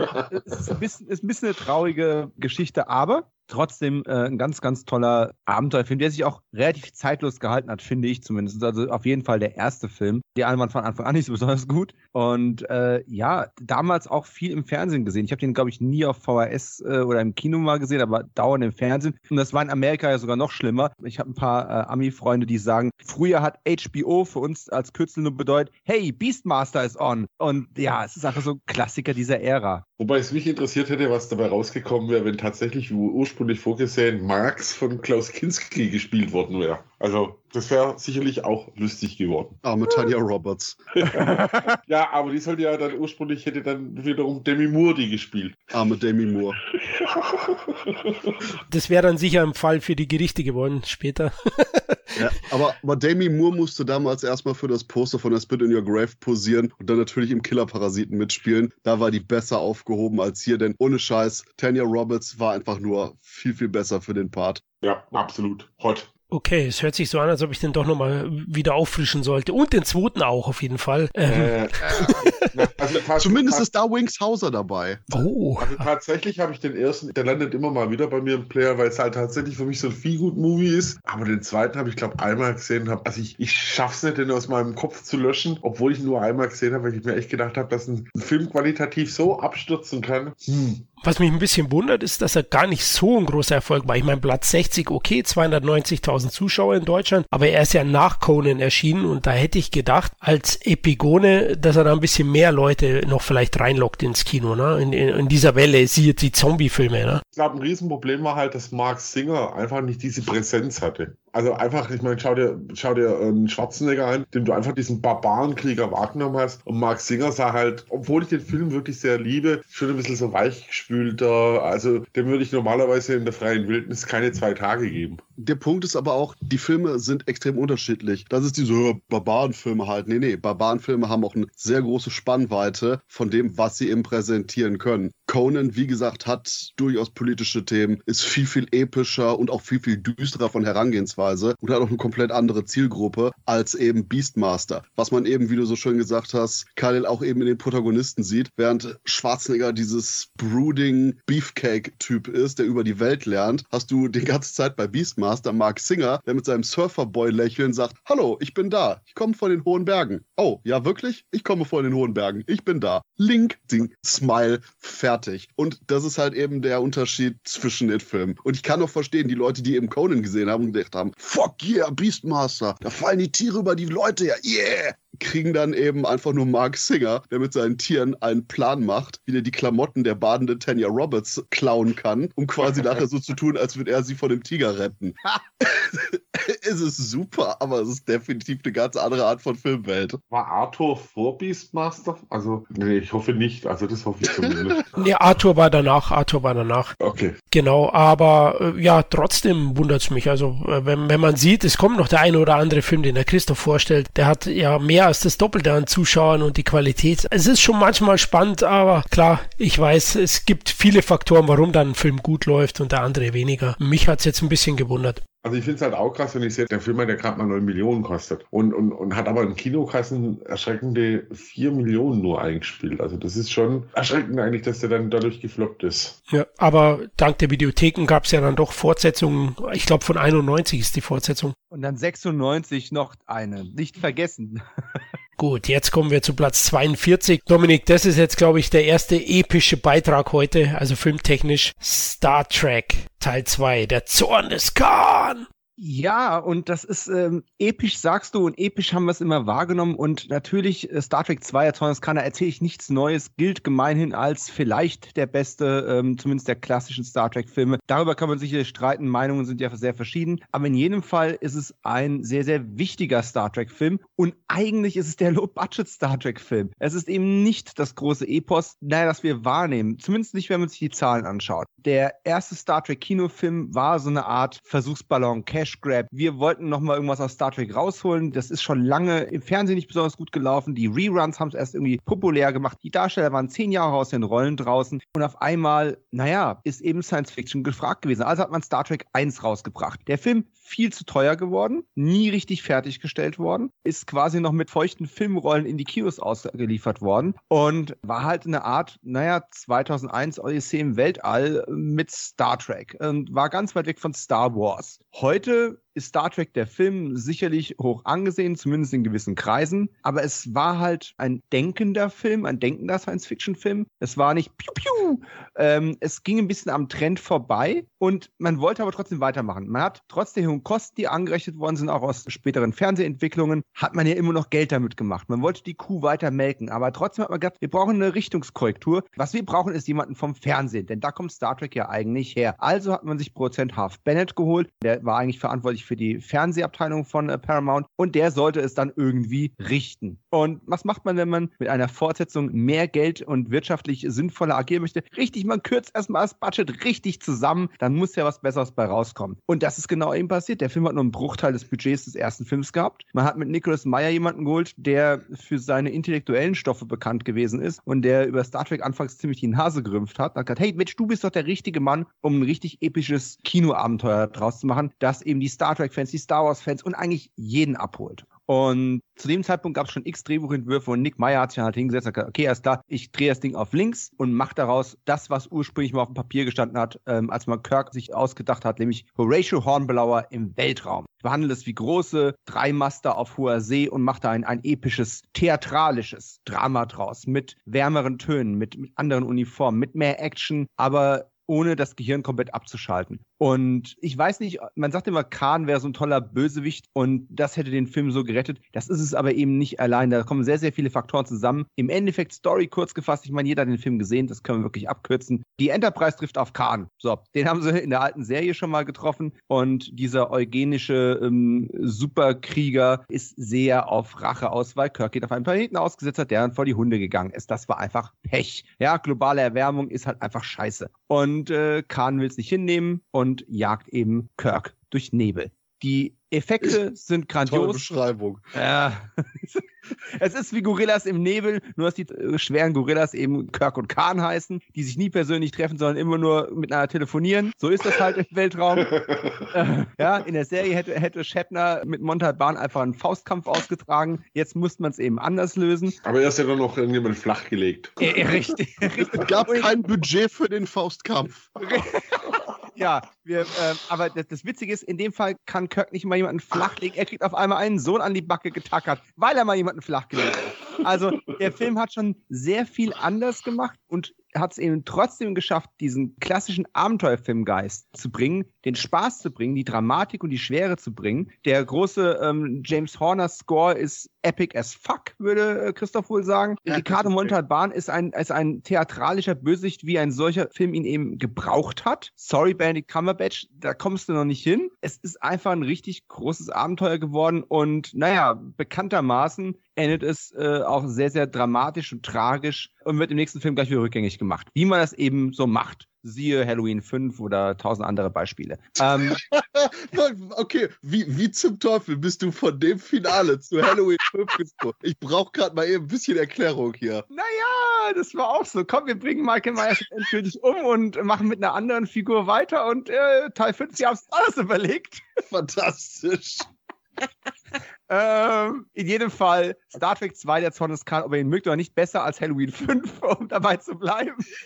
Und äh, ja, neulich habe ich erst wieder ein Interview mit, mit dem Regisseur Nicholas Meyer ähm, gehört, der dann nochmal gefragt worden ist, hey, wie bist du auf dieses tolle Drehbuch gekommen? Und das war ja so, so viele geniale Ideen. Und er sagt dann, naja, auf der einen Seite habe ich das Drehbuch geschrieben, auf der anderen Seite hat absolut jeder und sein Bruder an der Story rumgedoktert. Also da waren ganz viele Köche in der Küche und rausgekommen ist einfach ein tolles Menü und hat dann eben möglich gemacht, dass aus einem einzelnen Star Trek-Film, der vielleicht noch eine billig Fortsetzung hinterhergeschoben bekommen hat, ein tatsächlicher Franchise geworden ist und überhaupt erst möglich gemacht hat, dass später noch x Ablegerserien hinterhergekommen sind. Star Trek 2 jetzt kann, wer ihn noch nicht gesehen hat, jetzt gibt es auch die 4K-Version davon, dringend mal nachholen. Ist theatralisch, ist toll. Ja, da, da kann ich eigentlich nichts entgegensetzen. Hab den auch jetzt im Zuge zur Vorbereitung des Podcasts nochmal geschaut, finde den immer noch großartig. Inhaltlich, hast du es ja erwähnt, ist der Film recht simpel. Ja. Es ist eigentlich eine Rachegeschichte mit einer Kirk-Familiengeschichte. Ich hatte mal gelesen und hin und wieder merkt man es auch, auch William Shatner neigt zum theatralischen Overacting, äh, aber Meyer soll ihn angeblich immer so lange die Szenen wiederholen lassen haben, bis er zu müde war, dass er nicht mehr so übertreiben konnte. So habe ich es mal gelesen. Ja, aber das genau, er hat, ihn, er hat ihn quasi müde gespielt, bis Shatner mit einer völligen, ist mir scheißegal, Attitüde drangegangen ist, halt nochmal den 50. Take rausgehauen hat. Aber das Genie von Nick Meyer ist halt ähnlich wie mit Nicolas Cage-Filmen. Nicolas Cage, der sagte auch, ich drehe dir jeden Scheiß, ist kein Problem, ich mache das genau, wie du es haben möchtest, aber tu mir den Gefallen, wenn wir vier Takes gemacht haben, wie du es haben willst, gib mir einen Cage-Take. Und da mache ich dann, was mir gerade so einfällt. Und Nicolas Meyer hat auch gewusst, na, so an eins, zwei, drei Stellen macht es absolut Sinn, Shatner Shatner sein zu lassen. Und so sehr es auch ein, ein billiges Meme heutzutage ist, oder sich Leute über seinen Kahnschrei amüsieren können, wie auch der parodiert worden ist, es funktioniert. In dem Moment, in dem Kontext funktioniert dieses komplett überzogene. Und große Spoilerwarnung, Into the Darkness, da funktioniert es nicht, weil die Flachgesichter es nicht hinbekommen. Tut mir leid. Ja, auf jeden Fall lebt Star Trek definitiv von dieser Crew und die wird perfekt eingesetzt. Das Finale ist hoch emotional, hat mich auch wieder mitgenommen, auch wenn ich immer wieder weiß, was passiert. Aber die Verbundenheit zwischen Spock und Kirk, mit der bin ich mitgewachsen sozusagen mit den TV-Produktionen und da hängt ein bisschen mein Herz dran. Also ich finde den auch richtig gelungen, immer noch. Auch wenn ich so weit gehen würde, es ist jetzt nicht zwingend der beste Star Trek-Film. Also ich hatte es auch so im Hinterkopf, zieht man den ja gerne raus, ne? Man sagt Star Trek 2. Aber nein, es, also ich mag zum Beispiel Teil 6 sogar lieber. Ja, Tito, aber. Das ist auch die korrekte Antwort. Es geht mir ja genauso, aber Jungs, ich war es immer und werde es immer sein. Euer Freund. Nächster Film. Ähm, Da gebe ich jetzt mal mein Veto tatsächlich. Ich halte tatsächlich den zweiten Teil für den besten der klassischen Star Trek. Rausvoten. Rausvoten, egal. Ich meine, es ist eine äh, legitime Antwort, sind wir ehrlich. Ne? Nee, ist auch eine also, gute Mainstream-Antwort, aber naja. es gibt ganz viele Dinge, warum ich den wirklich gut finde, weil, äh, also erstmal natürlich ähm, der, der Bösewicht Khan. Äh, wir hatten in meinem alten Podcast bei Celluloide das Thema mal die äh, zehn schlimmsten Bösewichte und da wurde auch Khan von mehreren Leuten genannt weil Montalbano die Rolle wirklich gut gespielt hat. Man merkt dem Film auch an, dass er sich meines Erachtens bei klassischen Themen ganz gut bedient, ob es jetzt Verlustthema ist, ob es auch äh, Seefahrt ist. Es gibt für mich so auch ein paar Anleihen sogar an Moby Dick. So diese Besessenheit, die Khan hat. Khan ist es wichtiger, sich an Kirk zu rächen, als irgendwie äh, seine Leute in Sicherheit zu bringen oder das Universum zu beherrschen. Es ist halt tatsächlich ein Kampf Khan gegen Kirk, der wahnsinnig von der Präsenz von Montalbano lebt und natürlich auch von einem Schluss, der wirklich tragisch rüberkommt und wo nicht, wie die Legende sagt, bei Teil äh, 6 dürfte es gewesen, äh, nee, 7, äh, wo sich die Leute äh, Drehcrew fast totgelacht hat bei der Sterbeszene. Also für mich wirklich toll, ganz großes Star Trek Trek-Kino. Wobei, da mögen wir mich jetzt steinigen, Star Trek ist halt für mich schon was, was am besten immer auf der kleinen Leinwand funktioniert hat und nur in ganz wenigen Ausnahmefällen auf der großen Kinoleinwand. Ach, da steinige ich dich nicht. Star Trek passt gut ins Fernsehen. Ähm, da bin ich bei dir. Aber das macht die Verdienste der großen Kinofilme nicht, nicht kleiner. Und, und wie gut der ist, das merkst du, finde ich, an dem, in Anführungszeichen, Remake. Ja, dass was, eine völlige auch, Zumutung ist. Ja. Was auch ein äh, Cumberbatch nicht mehr retten konnte. Der wirklich ein toller Schauspieler ist. Aber wie gesagt, wobei es gibt schon Sachen, die wo ich in dem Film geil finde, wie auch der Luke Khan immer mit seiner rasierten, muskulösen Brust. Das hat schon was irgendwie. Finde ich geil. Nick Meyer sagt ja, die Frage, die ihm am häufigsten gestellt wird zu der Zorn des Khan, war es seine echte Brust oder war da eine Platte eingesetzt? oh Gott, so ein bisschen Zuhälter-Look hat er schon, ja. Nur das Goldkettchen fehlt noch. der alte Pimp. Auf jeden Fall war ich überrascht über die Besucherzahlen, ne, Dominik? 500.000 Zuschauer nur in Deutschland. Das ist doch Star Trek war und ist im Grunde auch immer noch nicht äh, wirklich der Mainstream. Nicht auf dieselbe Art und Weise, wie es die äh, Sci-Fantasy von Star Wars irgendwo geschafft hat. Das hat auch in Star Trek 2 erstmal nicht ändern können. Lief immer gut, ist auch von der Kritik gut aufgenommen worden, aber mich überrascht es nicht. Es war halt schon irgendwo ein, ein Nischenprodukt. Ja, das ähm, kann man nicht ganz, kann man nicht ganz wegreden. Naja, man hatte in den 80er Jahren zwei Optionen. Jungfräulichkeit verlieren oder Star Trek gucken. Richtig. Star Trek war ganz schön wichtig bei mir. das ist absolute Favoriten. Oh Gott, ich glaube, das ist jetzt der Punkt, wo wir weitergehen sollten. Nicht nur Star Trek ist aus heutiger Sicht ein Kultfilm, sondern auch Platz 40, den ich jetzt vorstelle, nämlich Tron von Disney. 514.000 Zuschauer hatte der, also auch nur marginal mehr als Star Trek 2 und war auch ein Flop, ja, ein richtiger Flop für Disney. Disney war ja zu der Zeit auch am, am Abgrund, vor allem auch mit den Realverfilmungen, wobei auch die Zeichentrickfilme der 80er nicht so durchschlagende Erfolge hatten. Auf jeden Fall, ich liebe den Film sehr. Ähm, ist, ist für mich definitiv ein verdienter Kultfilm, der eine einzigartige visuelle Umsetzung hat, auch aus heutiger Sicht und für mich auch ein echtes Juwel des 80er Jahre Genre-Kinos. Ich denke schon, dass das Publikum damals mit dieser abstrakten Optik etwas überfordert war, ja, und deswegen die Lichtspiele heute Häuser gemietet hat, aber aus heutiger Sicht vor allem der Einfluss, den der Film hatte. Und man merkt auch, wie er in der Popkultur angekommen ist, indem er dann eine verspätete Fortsetzung bekommen hat mit Tron Legacy. Inhaltlich möchte ich jetzt gar nicht so viel erzählen. Es ist recht einfach. Es geht um Programmiererteam, deren äh, Zugriffsrechte zu ihrem Programm entzogen wurde und die möchten eben äh, da wieder rein und das Sicherheitsprogramm Tron, an dem müssen sie vorbei. Zufälligerweise passiert es dann so, dass sie mitten da rein eingezogen werden, besser gesagt einer von ihnen, nämlich Jeff Bridges, in das Master Control Programm und versucht hier eben vorzustoßen. Es spielt eben in dieser Cyberspace Welt. Es ist ein Cyberspace Abenteuer, das damals eben visionär war, wie ich gesagt habe und von der Story auch zu dem Zeitpunkt aus den 80ern. Ich habe ihn ja als kleines Kind gesehen, durchaus originell. Ja, also ich so, was geht denn hier ab? Ja, und äh, das hat mich dann auch fasziniert, diese Verfolgungsjagden auf diesen Motorrädern und äh, klar, die Kultstars, ich habe es erwähnt, Bridges dabei, TV-Liebling Liebling Bruce Boxleitner. Wer mochte ihn nicht als Schwiegersöhnchen? Den Mann von Agentin mit Herz. Echt gut gewählt und deswegen wollte ich den auch euch heute nochmal vorstellen und auch in Erinnerung rufen, denn aus meiner Sicht trägt Tron völlig zu Recht diesen Kultstatus, den er jetzt hat und gehört in jede gut sortierte Filmsammlung.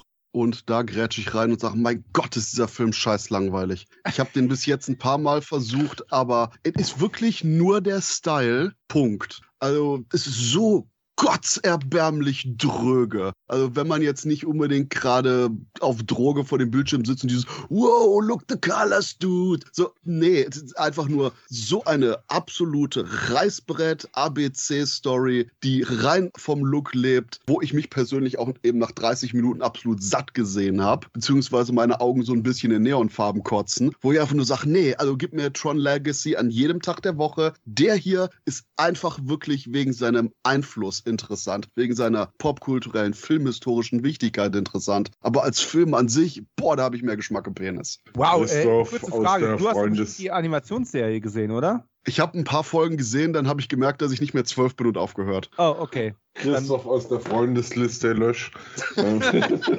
Nein, tatsächlich würde ich Christoph sogar recht geben. Yay! Äh, Nein, womit er komplett recht hat, ist tatsächlich, das ist eine dröge Disney-Story. Sie ist moralinsauer, wie vieles, was Disney bei Realfilmen gemacht hat. Es passiert auch nicht wirklich viel in dem Film. Aber man muss halt sagen, der Style ist einfach der Hammer. Also hier steht nicht ohne Grund tatsächlich original aus den 80ern dieses Motorrad, noch original verpackt aus Japan, was ich mir für teures Geld irgendwann mal gekauft habe, weil ich einfach diesen Look und Co. geil fand. Und ich bin ja auch ein Kind der 70er, 80er, habe immer ein bisschen neidisch auf die Spielhallen geschaut, die es in Amerika gab und die es bei uns nicht gab, weil wenn bei uns war eine Spielhalle gleichzusetzen mit äh, der Monarch fegt die Gurken leer, nach dem Motto. Hast du also wirklich nicht groß gefunden, aber so dieses Thema Videospiel ist halt damals hochgekommen und da war halt Tron schon sehr sehenswert. Aber rein storytechnisch, da gebe ich Christoph recht, passiert nicht viel. Ob ich jetzt Tron Legacy drüber stellen würde, weiß ich nicht, den finde ich jetzt auch nicht ganz so toll. Der lebt für mich vor allem auch wieder vom Look und von der wirklich tollen Musik. Nichtsdestotrotz sollte man sich Tron auf jeden Fall mal anschauen, weil er halt auch wirklich wegweisend für ein paar Sachen war. Was Ja. Videospielfilme angeht, sage ich einfach, guck lieber Joysticks. Oder Super Mario. Definitiv. Also für mich ist es jetzt schwierig. Ich, ich lege mich mal ein bisschen dazwischen. Äh, ich habe den Film vor ewigen Zeiten im Fernsehen gesehen. Aber bezeichnenderweise, ich habe tausende von Filmen hier rumstehen und den habe ich eben nicht in meiner gut sortierten DVD-Sammlung äh, oder Blu-ray-Sammlung, wie Florian es eben so äh, suggeriert hat. Hat vielleicht auch einen Grund. Jetzt sage ich mal spaßeshalber, das letzte Mal, als ich Tron gesehen habe, war er als Poster in der Serie Chuck äh, im Schlafzimmer an der Wand gewesen. Aber nicht bei mir als Film auf dem Bildschirm. Aber trotzdem Shoutout äh, für den, ja, zumindest technologisch sehr versierten Regisseur ähm, Steven Lisberger, der zumindest einen Film gemacht hat, der meine Jugend und Kindheit doch, ja, nicht geprägt hat, wäre übertrieben, aber bereichert hat. Nämlich, der hat in seinem Debütfilm die Dschungel-Olympiade gemacht. Und den Film habe ich als Kind x-mal gesehen. Der ist super. Okay, ich bin wirklich geschockt. Also ich hätte gedacht, wir geben hier uns die Hände, aber anscheinend nicht. Wahnsinn. Äh, Storytechnisch, ja, tröge, ja, okay. Ich meine, ich habe ihn mit neun Jahren gesehen und ich habe sowas nicht gesehen vorher. Vielleicht bin ich da auch ret retrospektiv versaut oder nostalgisch versaut. Ich fand es damals schon überaus faszinierend und spannend, was da passiert. Ob jetzt die Story, natürlich, klar, wir, wir haben jetzt keine so guten tiefgreifenden Dialoge wie in dem Film, den wir gleich als nächstes besprechen werden. Äh, Also da werde ich zurückschießen, Christoph, bei deiner Megaforce. Aber gut, äh, Geschmäcker sind verschieden. Aber, aber nur, Florian, dass wir uns nicht falsch verstehen. Wenn ich sage Brügge und so, heißt es nicht, das ist ein schlechter Film. Nochmal, er war, was die Optik betrifft, wirklich wegweisend. Das muss man einfach so sagen. Er hat Leuten vielleicht auch dieses Thema Computer und die Gefahren vom Computer ein bisschen näher gebracht, auch wenn das ein anderer Film aus den 80ern deutlich besser gemacht hat. Ob er jetzt in eine Filmsammlung gehört, weiß ich nicht, aber jeder, der eine Bong daheim hat, der sollte sich auf alle Fälle den Film daheim hinstellen und vielleicht die Bong ab und zu dazu anwerfen und den Film angucken. Ich sage das Ganze jetzt natürlich auch nur mit Background, dass demnächst äh, Marihuana in Deutschland bestimmt legalisiert wird. Dann ist es ein perfekter Film zum abends mal chillen. Und dabei einschlafen. Ja, vielleicht das auch. Aber man muss sagen, das Ding hat sich tatsächlich äh, in der Popkultur auch quer durchzogen. Es gab mehrere Videospielautomaten zu dem Thema. Es gab ähm, ein paar Videospieladaptionen auch dazu. Also Einfluss hatte dieser Film, den man auch nicht wegdiskutieren kann und was auch ganz gut war. Und ich denke, er war auch für vieles doch ein Wegbereiter. Aber das ist das Interessante, gerade eben alles, was der angestoßen hat. Der Film macht kreativ, der sagt auch, guck mal, hier mit der Optik, der lässt die Leute quasi von der Fantasie her weiterdenken. Und vielleicht liegt das auch daran, möglicherweise eventuell, weil der inhaltlich quasi nichts hat, alle so, oh, look at the colors. Hm, Moment, wie könnte ich das weiterdenken? Videospiele, andere Projekte etc. etc. Vielleicht ist das aber auch eben ein guter Faktor, damit man, wenn man die schönen Farben sieht, ein bisschen weiterdenken kann. Ja gut, Style over Substance, da werden wir noch öfters heute dazu kommen. Es gibt ein paar Filme, die inhaltlich, ja, die kannst du durch die Poritze ziehen, aber ich glaube, wir gehen eins weiter, bevor ich hier einen Kamm bekomme. Nee, passt schon, alles gut. Wir sind uns ja weitestgehend einig, dass er visuell auf jeden Fall sehr spannend ist. Platz 30, Christoph, jetzt kommen wir zu deiner Megaforce und ich bin echt geschockt, dass du den Scheiß da besprechen willst. Aber komm, hau her, warum?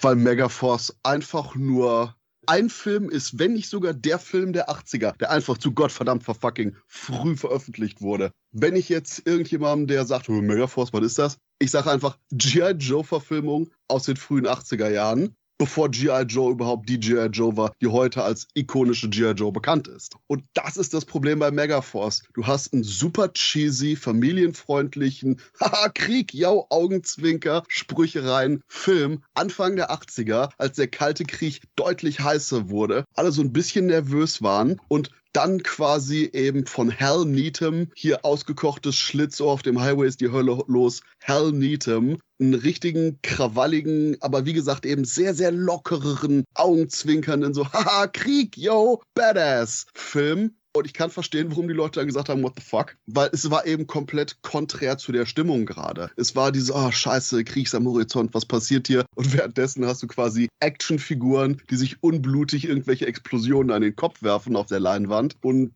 das war einfach eben 82 noch nicht so drin. Aber 83 und erst recht 84, wo dann die G.I. Joe Sachen sich entwickelt haben, wo wirklich dieses Zeichentrickmäßige Franchise-Potenzial mit vielen anderen Serien auch noch gekommen ist. Das wäre die Zeit für Megaforce gewesen. Ich meine, fuck, 85, 86 war die Zeit von eben der G.I. Joe Zeichentrickserie, von fucking Mask, wo ich immer noch absolut verstört bin, dass, dass es noch keinen Film dazu gibt. Und na eben auch, ich meine, fuck, Rambo hatte eine Zeichentrickserie, weil da eben dieses Krieg-Fuck-Yeah-Feeling dann in der Popkultur drin war. Megaforce kam einfach zu früh und ist generell ganz großer Quatsch. Absoluter Schwachsinn. die deutsche Synchro setzt da noch einen Schlag drauf, wo einfach nur alles mehr oder weniger im Sprüchechaos versinkt, was aber auch eben durchaus zum Style des Films passt, den sogar noch ein bisschen mehr auf eine weitere höhere Ebene hebt, weil die Leute gemerkt haben, oh hey, guck mal, wir vertonen hier Bullshit. Let's have fun. Und genau das ist Megaforce, wenn man eben diese 80er Jahre bunte Samstagvormittags Zeichentrick Krieg Fuck yeah Attitüde durchaus mal wiederentdecken will will, durchaus mal auch da sehen will, hey, wie wäre es, wenn eben G.I. Joe in den 80ern und vor allen Dingen in den frühen 80ern, drei Ausrufezeichen dahinter, eine Adaption gehabt hätte. Das ist Megaforce. Es ist schwachsinnig, es ist voll mit Sprüchen. Ich meine, wir haben fucking Henry Silver als augenzwinkernder Bad Guy, der super ist. Wir haben Barry Bostwick als definitiv pansexuellster Superheld der 80er Jahre und einfach, ich meine, heilige Scheiße, wir haben hier irgendwie einen asiatischen Kämpfer, der Suki heißt, Typ namens Lopez ist natürlich der Mexikaner. Wir haben so eine internationale Eingreiftruppe mit genau den Klischees und Ideen, die du dir vorstellst. Wir haben die Frau, die mitmachen will und den Typ, der sagt, nein. es ist frühe 80er Zeichentrick, Bullshit, glorreich anschauen.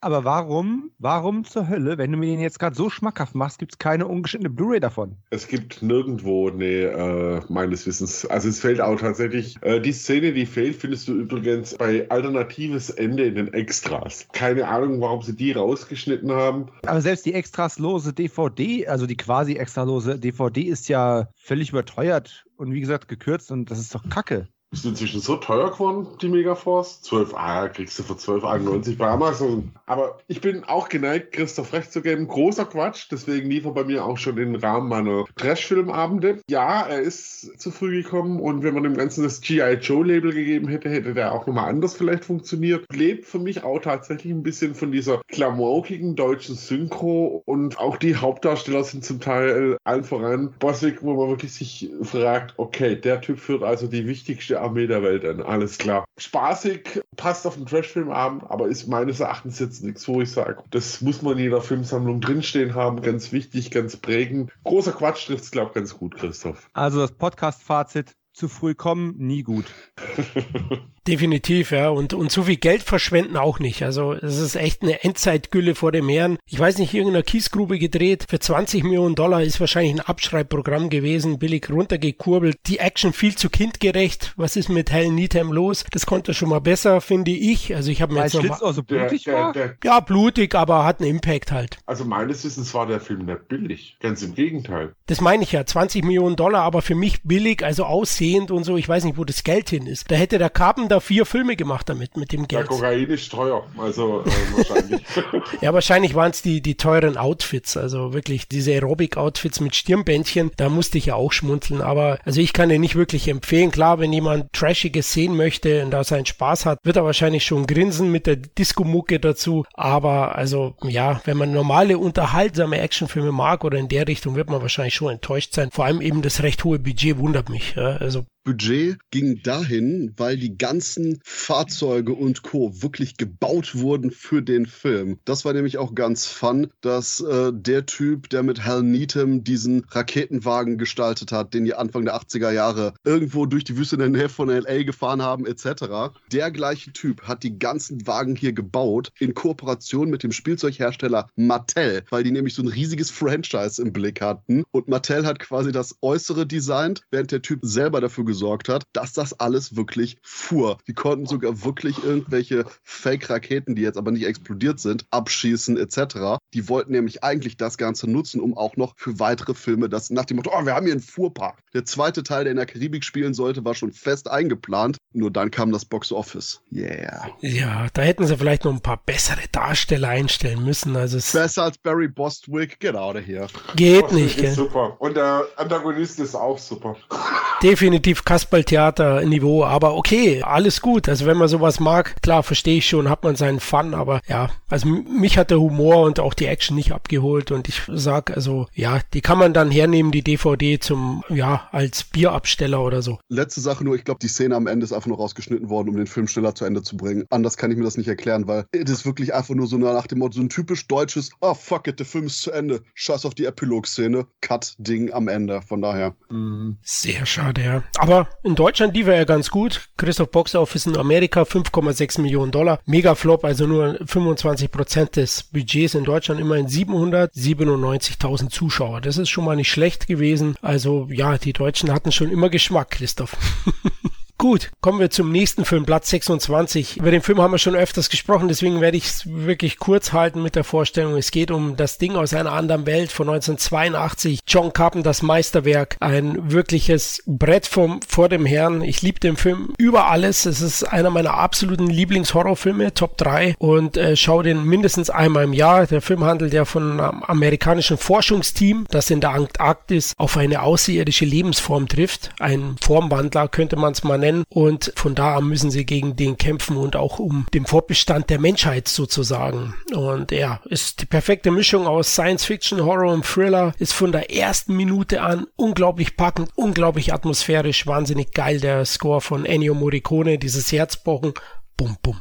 Bum, bum. Also sehr effektiv, auch wenn es recht simpel ist. Es ist Wahnsinn und es ist ein wirklich spannendes psychisches Katz-und-Maus-Spiel mit einigen tollen Sequenzen. Ich erinnere wie- immer wieder am Bluttest. Ich weiß genau, was passiert, aber das ist so packend inszeniert, so mitreißend, dass ich jedes Mal wieder mitfiebere. Denn das ist echt Wahnsinn. Und dazu über die Effekte braucht man nicht sprechen. Die sind auch in die Popkultur mittlerweile eingegangen. Rob Bottin, der blutjung war bei dem Film, hat Unglaubliches geleistet mit den, den Special Effects und ja, das Ding aus einer anderen Welt, da sind wir uns, glaube ich, einig, muss in jede Sammlung. Absolut. Ich konnte mal eine Zeit lang nicht angucken, weil, weil die Effekte sind teilweise schon für die damalige Zeit fand ich schon sehr heftig. Und er hat auch wirklich ein paar Ekeleffekte drin. Ich sag nur dieser, dieser Kopf, wo die Spinnenbeine draus wachsen. Ich habe es einfach nicht so mit Insekten, aber toll inszeniert, spannend hoch 10. Wischt quasi mit, mit dem ursprünglichen Original aus dem 50er äh, nicht nur den Boden, sondern mal eben das ganze Haus auf. Oh man, fang doch nicht so an. Also der 50er-Jahre-Film ist auch echt super. Vor allem Ja. für seine Zeit. Für seine Zeit, ja, aber da ich auch die literarische Vorlage kenne, ist halt das von Carpenter dann einfach deutlich nochmal dran. Toll gemacht und ist tatsächlich auch ein Film, also da gebe ich dir auch recht, Florian, egal wie oft man den schon kennt, der verliert nichts an seiner, dass er packend ist, dass er spannend ist, dass, dass selbst wenn man die Szene eigentlich kennt, äh, dieses äh, Kammerspielartige unter den Protagonisten, dieses Misstrauen wirklich saugut rüberkommt. Cooles Ende einfach nochmal, zähle ich persönlich mit zu den besten Filmen, die Carpenter gedreht hat. Naja, ihr habt natürlich beide ein bisschen Unrecht, das ist klar. Das ist kein Film, den man mal in der Filmsammlung stehen haben sollte. Ich bin sicher, jeder von uns hat den bereits mehrfach gekauft. Und ich habe mir, Mehrfach. ich hab mir irgendwann geschworen, nee, das war jetzt das letzte Mal. Das war beim Update auf die Blu-ray. Jetzt kaufst du den nicht nochmal. Es reicht. Ja, und dann kam Turbino, hat, äh, hat diese Edition da rausgehauen und dachte ich, okay, alles klar, so viel zu den Vorsätzen. Wir die Scheiße halt nochmal. Ist schon toll, kann man nichts weiter hinzufügen. Das ist auch einfach einer von den Filmen, wo ich langsam einfach müßig bin, drüber zu reden, weil es ist so ein Mainstay von dem Ultra-Einstiegs-Horror-Genre-Grundpaket. Dieses, Herr Junge, kennst du das Ding aus einer anderen Welt? Voll die krassen Effekte, ja. Also, ja, ja, gut. Ja, super Spannung. Ja, ja, ist, ist gut, ist gut. Hört auf, über den Film zu reden. Wir brauchen irgendwie zehn Jahre, wo einfach nur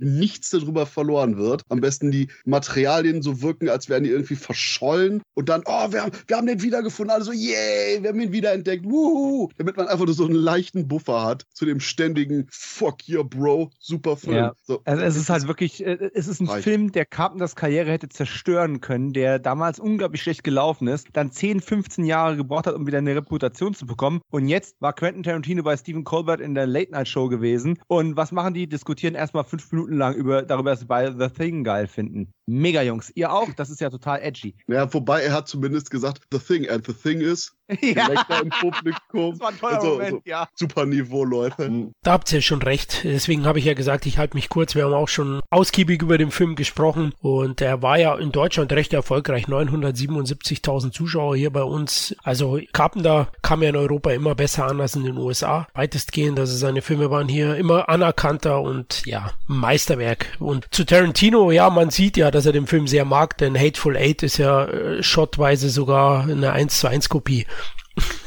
Natürlich. Ja. Ich mein, der hat Kurt Russell auch nicht zu, na gut, er hat ihn schon zum Spaß besetzt, weil er es immer macht, aber trotz alledem, das war, Ja, in your face sozusagen. Ja, dann kommen wir zum nächsten Film und da ist es ja fast schon ähnlich. Auch über den wurde schon viel gesprochen und es ist definitiv ein Mainstream-Horrorfilm, den wahrscheinlich unsere Generation fast alle gesehen haben. Es geht um Poltergeist von 1982. Aber Dominik, du willst ihn uns nochmal näher bringen. Er ist ja wirklich sehenswert.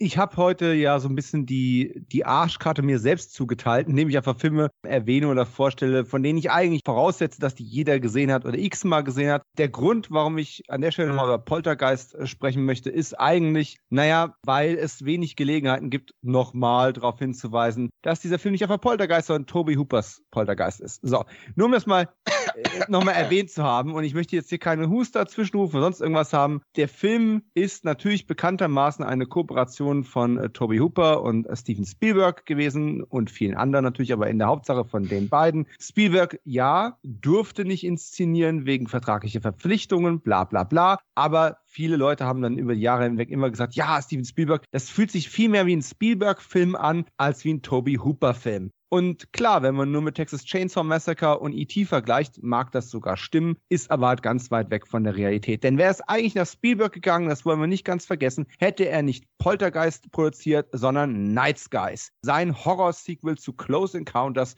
of the Third Kind. Äh, oder wie heißt die unheimliche Begegnung der dritten Art im Deutschen. Das war sein eigentlicher Plan. Es gab ein tolles Drehbuch dazu. Der Film ist dann letzten Endes aber nicht so produziert worden, weil ähm, als Toby Hooper engagiert worden ist, er eben in eine andere Richtung gehen wollte, als ein Horror-Sequel zu diesem Familien-Alien-Film zu machen. Jetzt muss man sich nur mal kurz überlegen, was wäre wohl passiert, wenn sie Night Skies durchgezogen hätten und es wären Night Skies, The Thing und E.T. im selben Jahr gegeneinander angetreten und Night Skies wäre dasselbe passiert, was The Thing passiert ist, nämlich also gegen E.T. einfach keine Chance gehabt haben und alle nur noch niedliche, knubbelige Aliens sehen wollten, die äh, Probleme der Telekom haben. Ist aber nicht passiert. Es ist eine alternative Realität eingetreten oder naja, die richtige, in der wir leben. Und Poltergeist wurde produziert. Ein Film, der Elemente mit reinbringt, die wir heute schon mal angesprochen haben, nämlich in Wolfen und auch mit dem Querverweis auf äh, die Prophezeiung von Frankenheimer. Es ist auch so ein bisschen dieses Urbane, das Erdverbundene, das Urtümliche, das Was haben wir da unter die Erde geschafft? Native American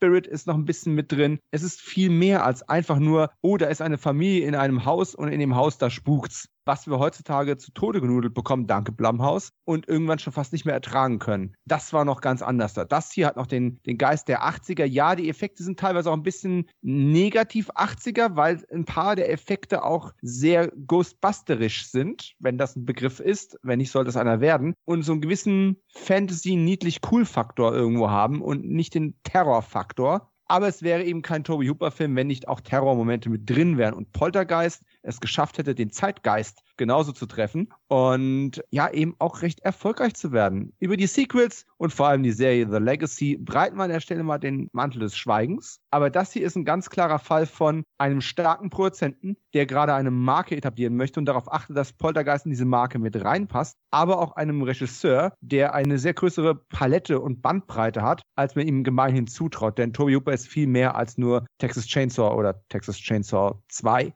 ist ein toller Film, ist ein starker Film, ist ein Film, den ich gar nicht so oft gucke. So eher so alle na, fünf bis zehn Jahre eher mal. Der mich dann aber immer wieder aufs Neue auch irgendwo zu fesseln vermag und dem man auch, allein schon durch das ikonische Poster, auch nachsagen kann, dass es auch so ein bisschen früh 80er Kritik daran ist, äh, dass äh, Kindererziehung von Fernseher abgeschoben wird. Da gibt es mehrere Anzeichen in dem Film dafür. Das ist gar nicht so subtil. Ist einfach toll. Also wenn ihr es leid seid, als coolen 80er Jahre Geisterfilm immer nur die Ghostbusters zugucken und ihr könnt auch mit weniger Humor leben und wollt ein bisschen Spießbürgertum noch mit drin haben. Hey, Poltergeist. Und ja, Craig T. Nelson finde ich übrigens auch super. Der wird viel zu selten gelobt für den Film. Immer geht es nur um Joe Bass oder äh, eben auch um die kleine Heather O'Rourke, die ja dann äh, kein so schönes Schicksal hatte. Generell einfach toller Cast. Jerry Goldsmiths Score. Ihr könnt bei diesem Film einfach fucking nichts falsch machen. Toby Hoopers Poltergeist. Oder auch Steven Spielbergs Poltergeist, je nachdem, wie man sieht. ja, klar, wenn man sich irrt, kann man es auch so nennen. Ja, also ich mag den auch sehr. Ich äh, habe den damals auch auf Video gesehen und ähm, als meine Eltern sich den mal ausgeliehen haben, musste ich mir dann in ähnlicher Nähe wie Carol Ann von Fernseher sitzt anschauen.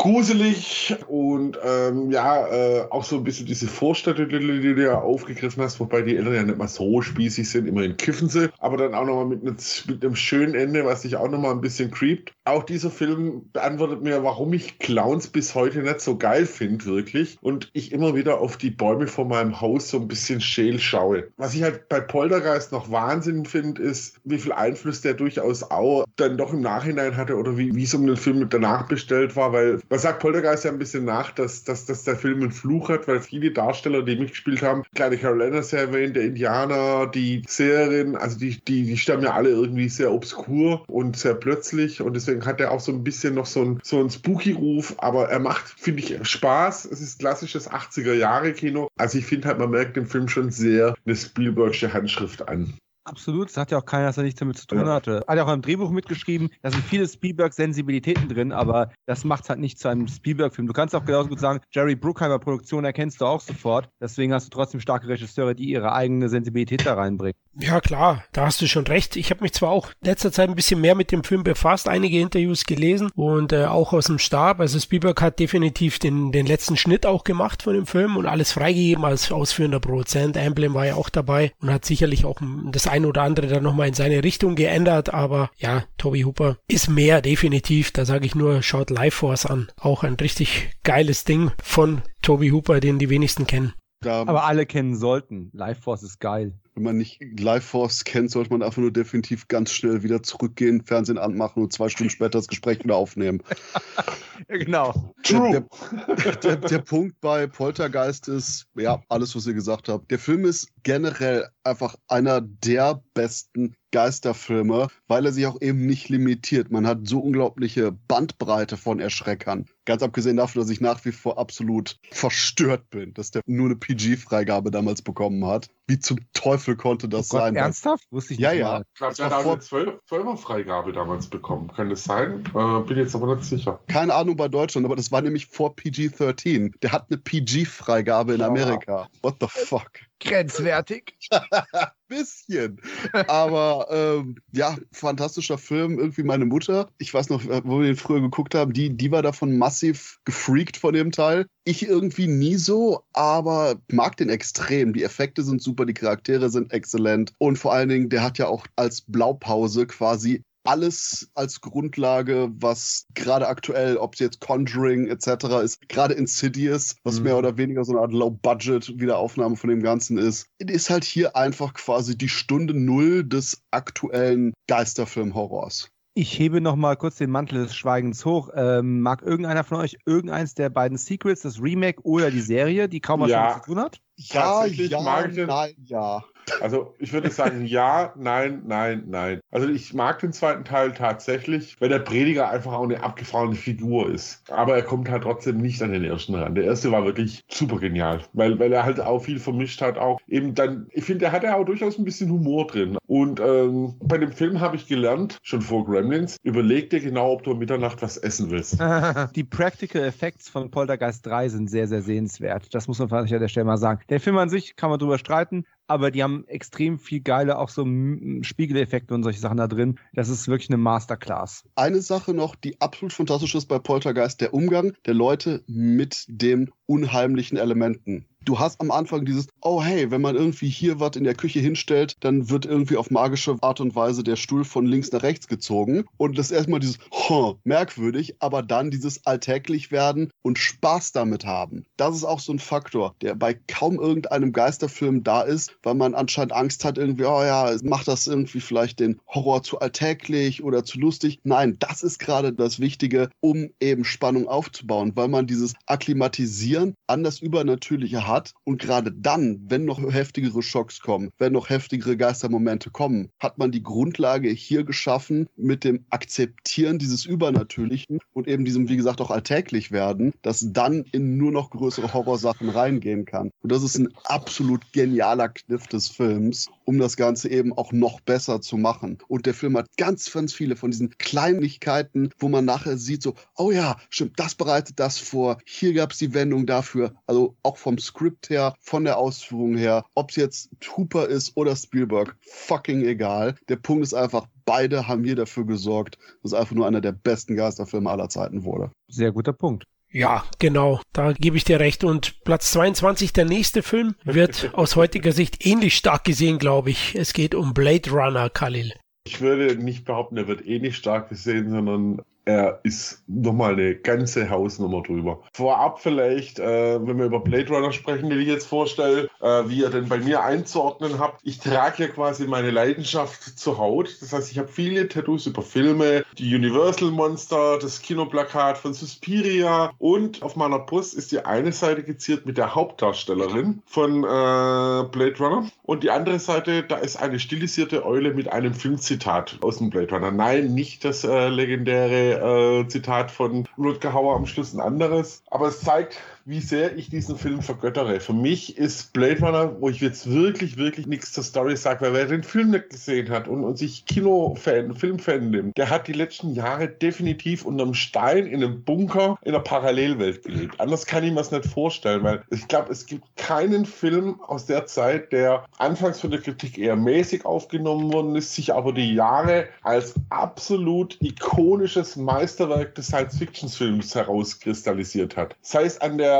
wirklich akribischen Arbeit, die Ridley Scott da abgeliefert hat. Man merkt wirklich, da sitzt jede Einstellung, da sitzt jeder Schuss. Er hat eine Zukunft generiert, die selbst heute nicht altbacken wirkt, sondern immer noch glaubwürdig nach Zukunft ausschaut. Das heißt, der, die Story, die auf einem Roman von Philip K. Dick basiert, lose, möchte ich dazu sagen, ähm, die so die Existenzfrage aufgreift, ab wann ist ein Lebewesen eigentlich ein Lebewesen? Das heißt, die genialen Darsteller, ob es eine Daryl Hannah in der Nebenrolle Rolle ist, ob es Sean Young ist, äh, die das erste Mal das gespielt hat. Ein Rutger Hauer, der für mich auch einer der schillerndsten und vielschichtigsten Bösewichte, wenn man überhaupt Bösewicht nennen will, sein könnte. Dann natürlich äh, Harrison Ford, der als Decker unglaublich toll spielt und, und die Rolle auch rüberbringt. Und das, obwohl es eine große Diskrepanz zwischen dem äh, Regisseur und dem Hauptdarsteller und äh, der Hauptdarstellerin gab. Der Film ist für mich ein absolutes Meisterwerk, den es übrigens auch in zig verschiedenen Schnittfassungen gibt. Im Kino damals ist ähm, tatsächlich, da er bei Testführungen nicht so gut angekommen ist, hat man nachträglich, mit dem auch Scott nichts zu tun hatte, einen Off-Dialog eingebaut, äh, einen Off-Monolog, wo ähm, quasi Decker so ein bisschen die Handlung erklärt. Es kam dann Ende der 90er der Director's Cut, wobei das kein wirklicher Director's Cut war, sondern nur mit Zustimmung von Scott, wo dieser, dieser Off-Kommentar, den ich übrigens persönlich nicht mal so schlecht finde, wobei nur in der deutschen Synchro, im amerikanischen hört man tatsächlich, wie unglaublich gelangweilt Harrison Ford über diesen Kommentar ist. Dann gibt es einen Wordprint, es gibt einen Final Cut, der dann tatsächlich auf dem basiert, wie ihn sich Scott vorgestellt hat. Das Ding ist ein fucking Meisterwerk, was, was so viel richtig macht, was meines Erachtens nichts falsch macht, mit einer tollen Score von, von Vangelis. Und ich mag Vangelis eigentlich nicht einmal. Das sind für mich so, so, so Schmonz-Elektro-Künstler, aber da passt der Soundtrack einfach wunderbar er hat in die Populärkultur Einzug gefunden. Man merkt, ich habe wirklich eine Liebe, eine Begeisterung zu dem Film. Ich habe mal bei Zille Leute meine Top 10 Filme vorgestellt und da hat sich dieser, also wenn man mich fragen würde, ob jetzt Blade Runner oder Wüstenplanet, ich würde tatsächlich wahrscheinlich Blade Runner vorsetzen, weil der halt doch noch einiges mehr richtig macht. Das ist ein Ding, was in jede Filmsammlung gehört. Ich habe jetzt hier zum Beispiel diesen, der ich glaube 2007, 2008 auf den Markt gekommen, diesen Blade Runner Koffer, wo alle Schnittfassungen mit drin sind. Was auch spannend ist, dass er durch die verschiedenen Schnittfassungen auch teilweise wirklich anders wirkt. Wenn man sich dann äh, anschaut mit diesem Off-Kommentar, was der ursprüngliche Kinocut war, hat das Ganze schon so einen Film-Noir-Charakter, während jetzt der Directors äh, bzw. Final Cut eher sehr dystropisch wirkt. Man muss auch dazu sagen, sie haben damals für den Kinocut äh, auch nochmal ein anderes Ende mit einem Anführungszeichen Happy End gedreht, was dann auch rausgeschmissen wurde. Mal, ich könnte jetzt hier noch zwei Stunden lang darüber reden, wie geil ich den Film finde. Ich bin mir zu 99% sicher, äh, dass ihr den auch ziemlich gut findet, oder? Sehenswertes Meisterwerk in absolut jeder Schnittfassung, die davon existiert. Ich sehe den Neo-Noir-Charakter in allen Versionen. Das Worldbuilding ist über alle Zweifel erhaben. Ja, und alles, was du gesagt hast und alles, was alle Nachfolgenden noch sagen, es sei denn, es kritisiert einer den Film, dann kriegt er auf die Nase. Aber hallo. Äh, dann muss ich hier jetzt mal eben kurz anfangen. Nein, ähm, also Megaforce. Also, Ja. was Megaforce besser macht als Blade Runner? Ich habe hier eine Liste. Die, die, ist sehr, die ist sehr kurz. Nee, der, der Punkt ist schlicht und ergreifend, ja, Blade Runner, super Film. Vom Vorgespräch wiederhole ich gerne. Wer Blade Runner und Blade Runner 2049 mag, der mag Blade Runner nicht wirklich. Blade Runner ist nämlich einfach eine Klasse für sich selbst. Und gerade das, was auch eben Khalil gesagt hat, von der Überlegtheit, von der Thematisierung, was macht einen Menschen aus, dass ein Mensch durchaus erschaffen wird von den Erlebnissen, die er hat, dadurch sich selbst oder wenn man es spirituell sehen will, eben eine Seele bildet. All das ist hier drin, all das ist unglaublich gut, regelrecht meditativ präsentiert von Ridley Scott, der je mehr ich den über den Film reden höre, scheinbar echt nicht genau wusste, was er hier richtig gemacht hat. Und im Endeffekt, ja, Blade Runner ist einer der großen Klassiker, weil er eben mehr ist als nur ein Film, weil er etwas aussagt über die menschliche Existenz. Und das alles in absolut atemberaubende Bilder kleidet, es gibt eigentlich nichts, was Blade Runner anpackt, was er nicht auf gewisse Art und Weise einfach nur perfekt abliefert. Und persönlich würde ich immer den europäischen Uncut Kinofassung als den Leuten geben, als hier, guckt euch den mal zuerst an. Gerade auch, weil besonders eben, wie Kalle so schön sagte, im Deutschen die Off-Kommentare das Ganze so ein bisschen vielleicht flüssiger, ein bisschen besser erlebbarer und einfacher machen und danach sagen, hey, wenn du den mochtest, hier guck dir nochmal den Final Cut an. Mehr oder weniger alle anderen Fassungen kann man auch wirklich auf den Müll werfen. Und das ist hier der Punkt, quasi das mit dem Neo-Noir. Ich meine, ich hätte immer Bock in der alternativen Realität zu leben, wo wirklich Robert Mitchum den Hauptcharakter gespielt hat. Aber ansonsten, ja, fantastischer Film, großartiges Teil und muss man sehen. Und ich will jetzt nicht sagen, muss man lieben, aber der eigentlich schon. Ja gut, äh, Christoph macht wieder einige Fässer auf. Ich liebe ja beide Filme über alles. Klar ist Blade Runner besser als Blade Runner 2049, aber Blade Runner 2049 ist für mich auch einer der drei besten Filme der letzten 20 Jahre. Ich liebe den auch sehr. Also anscheinend, irgendwas ist falsch an mir, Christoph. Du musst es mir mal erklären. In meinem, Das Megaforce nicht. Also das erklärt alles. Und Max Traun. Stimmt, irgendwas ist mega, läuft falsch bei mir anscheinend. Aber Blade Runner habt ihr alles erwähnt, ist für mich auch ein Monument des 80er Jahre Kinos, ein zeitloses Meisterwerk. Scott erzählt hier mit einer beispiellosen Bildgewalt eine eigentlich Detektivgeschichte der 40er Jahre in der Zukunft und kreiert damit für mich einen audiovisuellen Meilenstein des Tech-Noir-Kinos und muss von jedem gesehen werden. Stilprägend bis heute und hat ja auch unzählige Filmemacher inspiriert letztlich. Also klar, Must-See, den ich immer wieder Leuten empfehle. Ich muss aber auch sagen, ich scheitere immer wieder bei Leuten mit der Empfehlung, da sie ihn einfach etwas zu träge finden, irgendwie sich zu sehr im Weltbuilding verliert. Ich kann es überhaupt nicht nachvollziehen. Keine Frage, aber es gibt den einen oder anderen, also in meinem Umfeld, der den Film zwar visuell interessant findet und durchaus spannend, aber insgesamt dem Film eine Sichtung reicht. Kurze Ähm, Frage, wobei- Florian, da du ja die Fortsetzung so toll findest. Hast du gerade von der Fortsetzung gesprochen oder von dem Original? Weil verliert sich im Worldbuilding und findet den, findet den Weg zurück nicht mehr so ganz. Das ist die Fortsetzung, das ist Fuck das yeah. Original. Nein, tatsächlich meine ich den ersten. Die Fortsetzung haben die meisten gar nicht mehr anschauen wollen, weil die geht ja noch länger. Heutzutage schauen die Leute auch auf die Laufzeit. also in meinem Alter, ja, also das Umfeld. Nee, nee, es geht Ich habe schon. nur noch drei Stunden. Ich kann nicht ins Kino gehen. Genau, ist, ist ja Fakt. Der Film war ja kein Erfolg. Ja, also es war ja damals auch so, dass der Film seiner Zeit voraus war scheinbar. Und Geschmäcker sind verschieden. Manchen ist es dann vielleicht auch zu philosophisch. Keine Ahnung. Also ich kann es eben nicht nachvollziehen. Und ähm, nein, Blade Runner äh, 2049 kann nicht lang genug sich in seiner Welt verlieren. Ein Meisterwerk. Doch kann er, doch kann er. Für mich nicht. Nein, nein. Ich habe letztens erst Micha bekehrt, der ihn beim dritten Mal sehen plötzlich äh, 10 von 10 gibt. Warte, ich Also- muss diese fünf Stunden dreimal sehen, um ihn einmal gut zu finden. Boah, dann gucke ich lieber Megaforce. Also lass mal den Mann mit den Tätowierungen ran. ähm, also grundsätzlich noch ein, zwei Sachen. Florian, da hat nämlich Christoph dir einen heißen Tipp gegeben. Versuch, wenn das nächste Mal Leuten diesen Film in die Hand drückst, versuch es erstmal mit dem Cut, mit dem Monolog. Der funktioniert oft besser, weil er eben ein bisschen eingängiger ist, auch wenn der Schluss ein bisschen kacker ist dann und, und ein, zwei wirkliche, für mich wirklich essentielle Szenen, wie mit dem Einhorn zum Beispiel, fehlt. Was ich finde, ich mal bei dem Film auch noch einfach erwähnen muss, ist, wenn man jetzt hier viel von zeitlos und Optik und so weiter, auch die Dialoge äh, oder Monologe sind absolut für mich State of the Art teilweise. Und gerade dieser Schlussmonolog, den, den Rutger Hauer hält, der ist für mich heute was, also wahrscheinlich zu den prägendsten Kinoszenen ever zählen würde. Weil diese Szene war ja von Hauer komplett improvisiert und ich bin bis heute der Meinung, dass der Gesichtsausdruck, den Harrison in dem Moment hat, ist shit, der kann ja richtig gut schauspielern. Die ist einfach Wahnsinn, diese Szene. Und jetzt noch was aus dem Fandom. Tatsächlich ist für 2022, woher auch immer, ein sogenannter White Dragon Cut angekündigt. Für November 2022 mit neuen CGI-Szenen, ähm, mit dem Schlangentanz von Sora und ein paar andere Sachen noch. Ich bin mal gespannt. Es hört sich ein bisschen so nach einem Fan bastelt in dem Film drin rum. Nichtsdestotrotz, diesen Film gibt es in zig DVD, Blu-ray-Variationen auch schon für wirklich kleines Geld kaufen. Und wer der Meinung ist, nö, den will ich mir erst gar nicht anschauen, der soll bitte den Podcast deabonnieren. Sorry, ich so hart klingen, aber es ist halt ein Meilenstein für mich einfach. Okay, Kevin, ich hoffe, du hast das gehört, ne?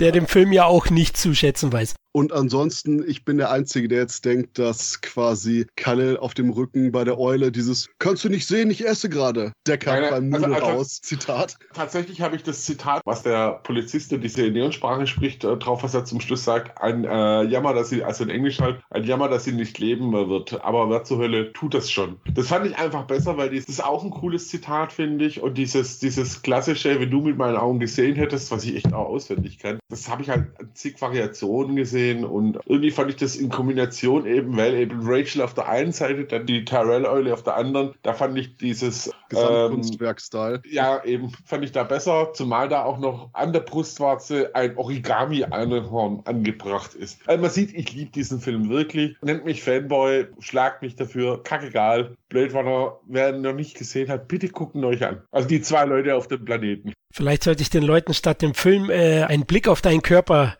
empfehlen. Vielleicht mögen sie ihn dann lieber, ja. Aber ganz kurz, ich verstehe tatsächlich, warum man ihn heute anschaut zum ersten Mal. Er ist halt schon langsam. Man muss sich darauf einlassen. Und deswegen versuch's wirklich mal mit dieser Schnittfassung, mit diesem Noir-Stil. Der ist ein bisschen zugänglicher einfach. Ich probiere es, hoffentlich kriege ich die Disk nicht wieder hinterhergeschmissen. Aber, okay, kommen wir zum nächsten. Wenn Sie die Disk hinterher schmeißen, sind wir auf einmal wieder bei Dark Angel. Falsches Jahr. Wahrscheinlich, ja. Ja, über eine Million Zuschauer auf jeden Fall gehabt. Blade Runner, genau wie Poltergeist zuvor. Und jetzt kommen wir zu Platz 19, den ich vorstelle. Der hatte 1,1 Millionen Zuschauer. Es geht um die Klasse von 1984, 1982 veröffentlicht. Ja, es geht um den jungen Lehrer Andy Norris. Der wird auf eine Schule versetzt, an der Lehrkräfte Mitschüler von einer brutalen Punk Gang terrorisiert werden. Und ja, Norris probiert es erstmal im Netten mit den bösen Schülern, aber es kommt zu einer Eskalation, bei der seine Frau unter anderem auch vergewaltigt wird und er dann den Kriminellen den Garaus macht. Ja, es hört sich nach einer Rachegeschichte an, die ist es auch, aber ich finde, die Klasse von 1984 ist wesentlich mehr als nur die Rachegeschichte. Klar, er ist schon plakativ inszeniert und am Ende auch exploitativ, aber trotzdem wird hier der Antagonist im Gegensatz zu der reaktionären Konkurrenz ja, aus der Zeit,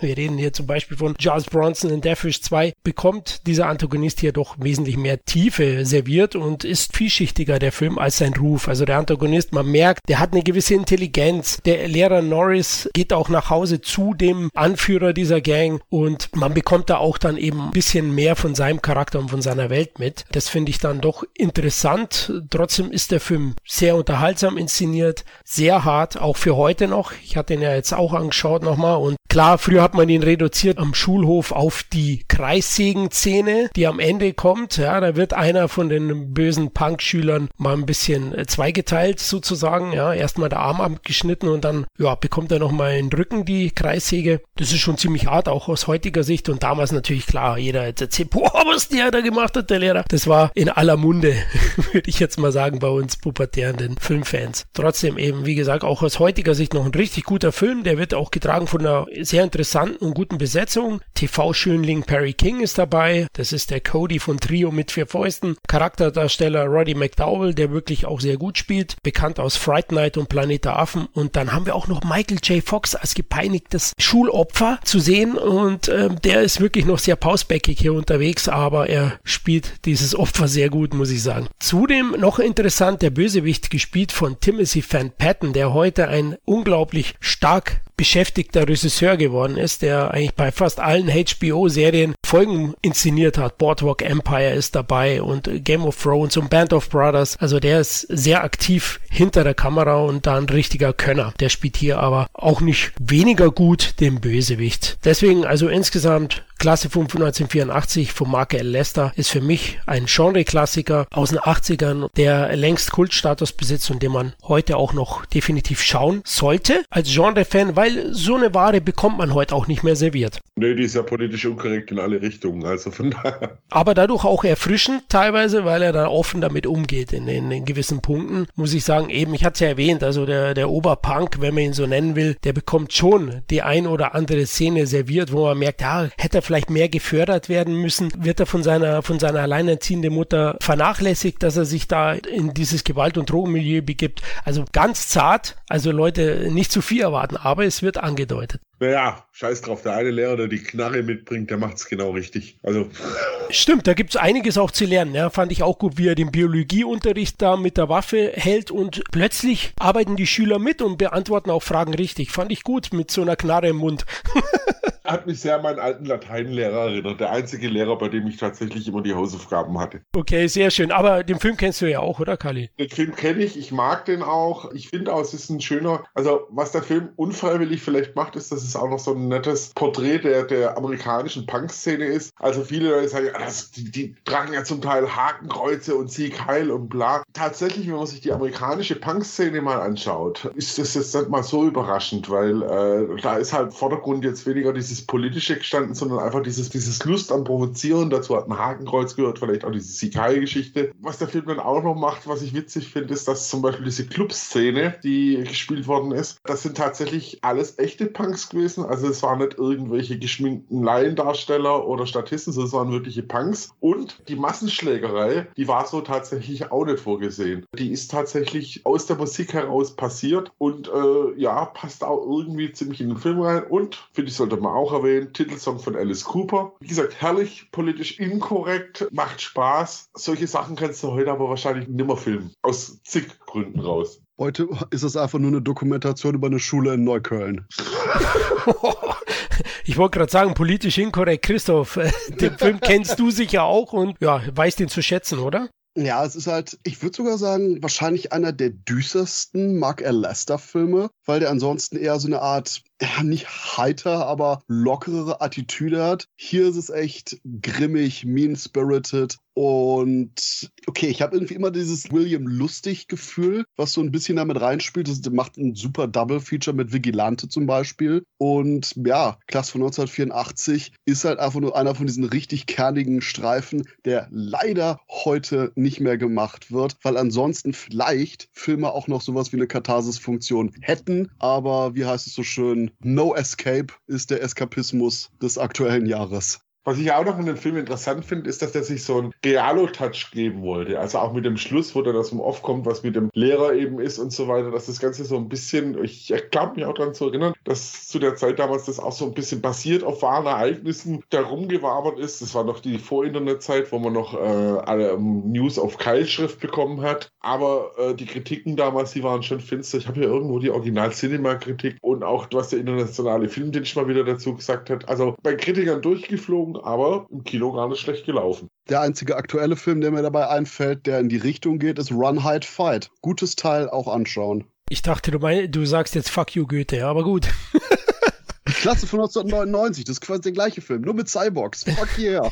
ja, ja, aber, aber der tut weh. Also das ist schon, also den fand ich wirklich gut. Äh, Fortsetzungen, die kein Mensch braucht. Aber man sieht, die Hölle auf Erden sind amerikanische Highschools. Ja, es gab ja später in den 80ern unzählige Filme. Ne? Da war er so ein bisschen ein Vorreiter, später dann eben mit Principal, der knallharte Principal, da gab's ja X, ja, Blackboard, Genrefilme, ja, also Schulklassen, Terrorfilme. Ja, und dann kam die Sozialdramen mit Dangerous Minds und so einem Kram, ne? Genau, richtig, da hast du recht. Ja, Dominik, kennst du Klasse von 84? Nein, nein. Äh, 84 war ich noch im Kindergarten, deswegen habe ich mir Schulfilme zu den Jahren nicht angeschaucht. Ich weiß, schwache Ausrede, aber ey. Okay, ja, gerade noch gerettet. Ja, zum Glück kennst du den nächsten Film auch, wenn der von 1981 erst ist, aber jetzt komm, lass den Wolf heulen. Platz 15.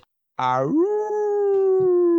Ja, das Thema Werwolf-Film haben wir heute schon ein paar Mal im Podcast gestriffen, auch wenn darüber gestritten wird, welche Filme in das Genre reingehören. Ein Film, der nicht nur in das Genre reingehört, sondern es quasi maßgeblich für alle Zeiten versaut hat, weil die Leute daran scheitern, eine ähnlich gute Transformationssequenz zu liefern, die so ikonisch daherkommt, ist An American Werewolf in London. Oder in Deutschland auch einfach American Werewolf. Warum man es dann nicht ganz übersetzt hat mit amerikanischer Werwolf, lassen wir mal an der Stelle außen vor. Jedenfalls der Typ, der den maßgeblichen Monsterfilm Schlock das Bananenmonster gedreht hat, John Landis schlägt wieder zu, er schlug wieder zu und hat dann eben mal London auf rechts oder links gedreht. Pelz ist dabei rausgekommen und fertig war der Werwolf-Film. Oder vielleicht sogar der Werwolf-Film. Man kann sich ein bisschen drüber streiten. War es dann vielleicht doch der Wolfmann? War es The Howling, das Tier? Aber American Werewolf ist in jedem Fall ein Meisterwerk dieses Subgenres des Horrorfilms oder der Horrorkomödie gewesen. Denn eine Sache ist mal ganz sicher, nichts ist beschissener zu verkaufen als Horrorkomödie.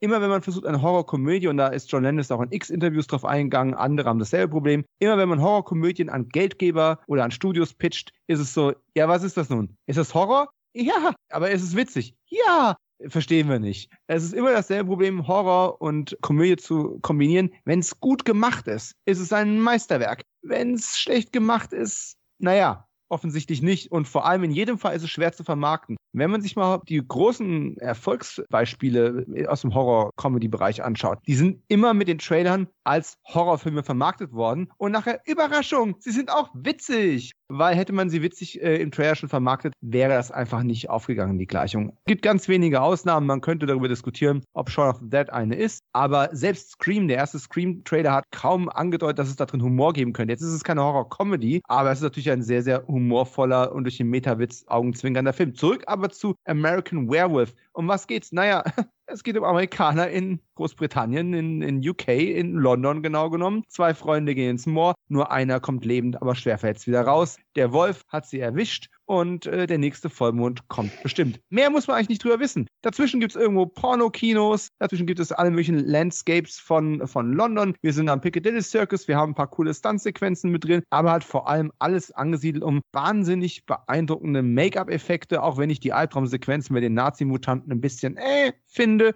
Aber die restlichen Effekte sind ganz, ganz großartig. Vor allem die Transformationssequenz ist nach wie vor ungeschlagen. Da lasse ich auch nicht mit mir diskutieren. Und ja, nicht umsonst gab es dafür eben auch Oscar-Würdigungen. Es ist ein, wie die aktuelle Blu-ray-Edition von Turbine sagt, unverwüstlicher Meisterklassiker. Und das ist es einfach auch vom Score, äh, den Elmer Bernstein geliefert hat, der eben auch Ghostbusters äh, gescored hat, bis zur Songauswahl, die alle mit dem Mond in Verbindung stehen. Der Humor funktioniert, der Horror funktioniert und die Mischung für die meisten auch. Und ich habe es mit meiner Frau verprobt, die den Film noch nie gesehen hat, dank der Turbine-Edition zum ersten Mal gemeinsam geschaut. Und selbst bei ihr hat er noch gezündet, andere Generation Filmzuschauer. Ich würde also tatsächlich sagen, geht auch für ein neues Publikum immer noch auf die Gleichung.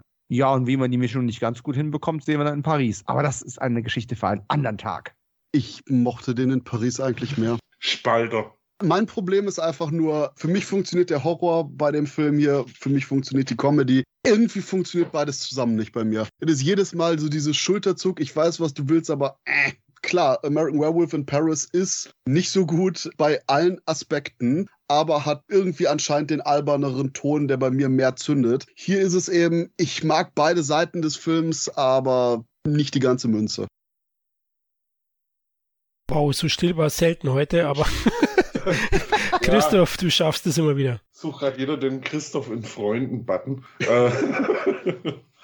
Ja, also mir geht es zum Beispiel so, äh, ich hatte ja erwähnt, dass ich die ikonenhaften Universal Monsters bei mir meinem linken Oberarm oder linken Arm komplett ins Sleeve machen. Es fehlen aber ein paar Monster und davon ist eines tatsächlich der Werwolf. Warum? Weil ich persönlich den Werwolf als Horrormotiv nie sonderlich spannend fand. Mir fehlt die Sexiness von einem Dracula, Vampirfilm, mir fehlt das Tragische, was Frankensteins Monster hatte, aber der macht tatsächlich eine Menge, Menge richtig und zähle ich auch wirklich zu den Ikonenwerken, wenn es um das Subgenre geht. Persönlich streitet er sich bei mir zumindest mit The Howling um den ersten Platz, dicht gefolgt dann von Flucht von Sinestro und äh, Wolfman. Ist aber wirklich ein Klassiker, den man gesehen haben sollte, weil, wie Dominik schon richtig gesagt hat, der Film den seltenen Spagat, Drahtseilakt zwischen Horrorkomödie und ähm, Horrorpakt und trotzdem also seine Protagonisten nicht klamaukig macht, sondern ernst nimmt. Er hat auch für mich ein paar Szenen drin, die er jetzt, die man auf den ersten Blick gar nicht Werwolf-Film zurechnen würde. Also was, wie, wie zum Beispiel diese Traumsequenzen, allen voran natürlich die mit den Nazi-Werwolf-Schweinen. Also ich finde, die sehen teilweise eher wie Schweine aus als wie Wölfe. Aber auch zum Beispiel, dass, dass er quasi als Fluch immer die Toten um sich umsieht, die er als Opfer hatte. Auch das fand ich schon ziemlich geil. Toller Film, gehört auch meines Erachtens in eine gut sortierte die Filmsammlung rein äh, und Christoph hat einfach nicht recht. Nee, ich möchte Christoph an der Stelle äh, nicht, dass er die Verteidigung braucht, weil das kann er sehr gut selber, aber der Paris-Film wird viel schlechter gemacht, als er ist, weil die Effekte so scheiße sind. Die Chemie der Hauptdarsteller ist auch sehr charmant, äh, das ist eigentlich ganz nett eingefangen alles. Das muss man, das muss man dem Paris-Film schon lassen. Der ist nicht der völlige Rohrkrepierer, als den man ihn gerne hingestellt hat. Also ich muss, ähm, muss dazu gestehen, es kommt ein Outing, ich habe den gar nicht gesehen. Wie gesagt, ich hab's nicht so. Bom, bom, bom.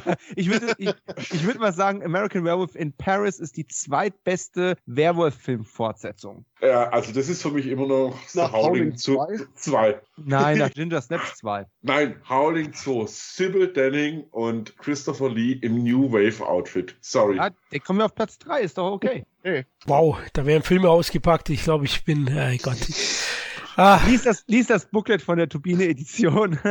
ah, die die habe ich gar nicht. Ja, okay, aber. Echt, aber da muss ich sagen, also da auch nochmal ganz, ganz großes Lob an Turbine. Ich habe auch diese Box, die rauskam, wo jede Menge Goodies dabei sind, wunderschöne Aufmachungen und macht auch Spaß mit den ganzen Extras, die dabei sind. Und allein schon die Bierdeckel von, vom Slaughtered Lamp. Ich habe mir so eins grinsen müssen. Das was kaufe ich dann ganz solche Boxen für 90 Euro. Ja, brauche ich eigentlich nichts hinzufügen. Ich mag den Film und schätze ihn ähnlich wie Khalil und auch Dominik. Deswegen ist ein Must-See-Titel auch und äh, einer der Filme, die mich am meisten verschreckt haben als Kind. Ich weiß noch genau, wo ich den beim Kumpel gesehen habe. Dessen Vater hatte den auf Sicherheitskopie und den haben wir uns dann angeschaut und er hat so einen kleinen Dackel gehabt, also einen kleinen Hund und der hat dann immer geheult zu dem Film und saß neben mir und das war irgendwie für mich erschreckend und dann musste ich nach Hause um 19 Uhr. Es war schon dunkel im Winter und der hat an so einem Park gewohnt. Also so schnell bin ich nie irgendwie nach Hause gelaufen und ich hatte dann auch den ein oder anderen Albtraum danach. Also den Humor habe ich natürlich mit 10 oder 11 nicht gesehen damals. nicht so wirklich. Den wusste ich erst später zu schätzen. euch vor dem Mond- und vor Dackelreaktionen. Genau, ja. Also der, der war richtig fies, der Waldi. Aber gut. Ich habe noch eine Frage zu dem Film, weil ich mir tatsächlich erst die ähm, 4K-Edition von Turbine angeschaut habe. Das geht so in Richtung Dominik, da du ja ein richtiger Fan davon bist. Kann es sein, dass die einen Song rausgeschmissen haben? Den Bad Moon Song von CCR? Nicht, dass es mir aufgefallen wäre. Ich habe zwar die Box auch hier, habe aber natürlich nur die Blu-ray, weil noch keine 4K-Ausstattung. Okay, vielleicht habe ich es auch nicht mitbekommen, ähm, äh, weil ich den Aber die Soundtrack-CD ist ja mit dabei und die habe ich schon ein paar Mal rauf und runter gehört. Ist da der CCR äh, ja. Bad Modus Rising dabei? Mhm. Okay, dann war es wahrscheinlich, äh, lag daran, dass ich den Höllentrip nachgespielt habe, keine Ahnung.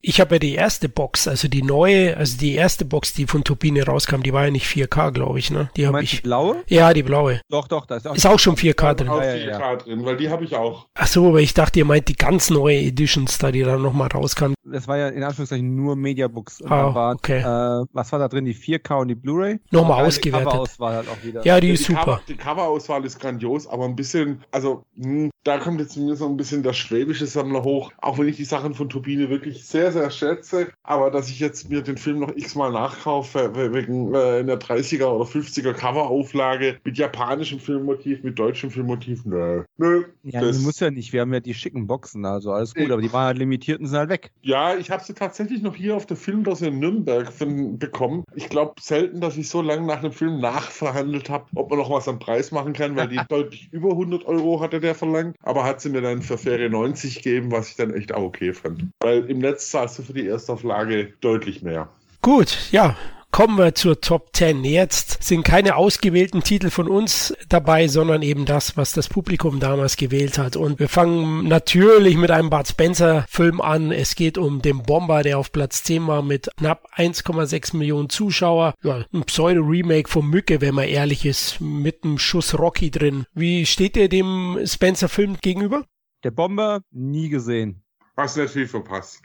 ähm, Sehr gut. Nee, tatsächlich, äh, ich finde es ganz gut, was du, wie du formuliert hast, Florian. Also, da macht mir Mücke deutlich mehr Spaß und der Bomber ist meines Erachtens im Vergleich mit der Mücke doch ein bisschen zäh. Und auch nicht ganz so witzig, wie, wie einfach Mücke ist. Die sind beide mega zäh. Ich mag Mücke nicht sonderlich, ich mag der Bomber noch weniger. Das Problem ist einfach nur, dass Bud Spencer deutlich mehr Ausfälle hatte bei seinen Solo-Filmen als Terence Hill. Und hier ist es halt eben dieses typische Bud Spencer 0815 Gebolze, was ansonsten einfach nur viel besser kommt in den Duo-Filmen und auch in teilweise anderen Solo-Filmen. Ich weiß, der ist hier irgendwie von vielen im Herz gehalten, aber einfach nur lahm. Christoph, wenn du so weitermachst, zünde ich dich an. Also provoziert mich heute ständig. Nein, Bomber ist auch nur okay für mich, aber also Mücke so auch abzuwatschen in so einem kurzen Nebensatz, äh, also am liebsten würde ich dir jetzt einen Dampfhammer geben. Florian, mach mal aus einer Mücke keinen Bomber. Aber wo du sagst von wegen anzünden, der nächste Titel ist am Anfang war das Feuer. Richtig, sehr guten ja, so Übergang. Mit der groben Kelle mal übergegangen. ja, also so kannst der liebe Christoph. Und da muss ich sagen, den habe ich ehrlich gesagt vor 40 Jahren zuletzt gesehen oder 35, deswegen kann ich nichts dazu sagen. Wer hat den von euch noch im Kopf? Ich habe den noch im Kopf. Ich finde ihn auch einen guten Film. Ich meine, spannend, dass der Film, also es war eigentlich ein spannendes Filmexperiment meines Erachtens, weil der komplett ohne ein gesprochenes Wort auskam und der Steinzeit-Thematik auch wirklich ziemlich gut rübergebracht hat. Wenn ich jetzt mal einen direkten Vergleich ziehe, 10.000 BC, furchtbar. Nors Film, man sieht, da ist ein, auch ein ganz schöner Anspruch dahinter tatsächlich. Es kommen auch ein bisschen Kannibalen vor. Also ich mag ihn, ist aber jetzt was, wo ich sage, ich verstehe es, wenn man den nicht in seiner Filmsammlung stehen hat oder, oder man sich heute damit schwer tut. Christoph, du kennst ihn bestimmt auch. Ja, es ist quasi die ernste Variante von er, stärker als Feuer und Eisen. Und äh, äh, ja, Anfang war das vorher, genau wie du sagst, interessantes Experiment. Nackte Ray Dawn Chong, Bonuspunkte dafür anschauen. Empfehlenswert. Ja, Ron Perlman als Affenmensch. Ron Perlman als äh, Affenmensch, super. Ja. Ich wusste jetzt nicht, wie ich das politisch korrekt ausdrücken sollte, deswegen habe ich es gelassen. Ja, es ist ein Affenmensch. Eins muss ich sagen, ich habe mir den Trailer zur Vorbereitung nochmal angeschaut. Ich muss sagen, ich war ein bisschen überrascht, dass der Film den Oscar bekommen hat für das Make-up, weil diese aufgeklebten Haarbüschel da, also aus heutiger Sicht, ein HD wird dem sicher nicht gut tun, oder? Das sind Steinzeitmenschen. Die Haarbüschel müssen so aufgeklebt sein.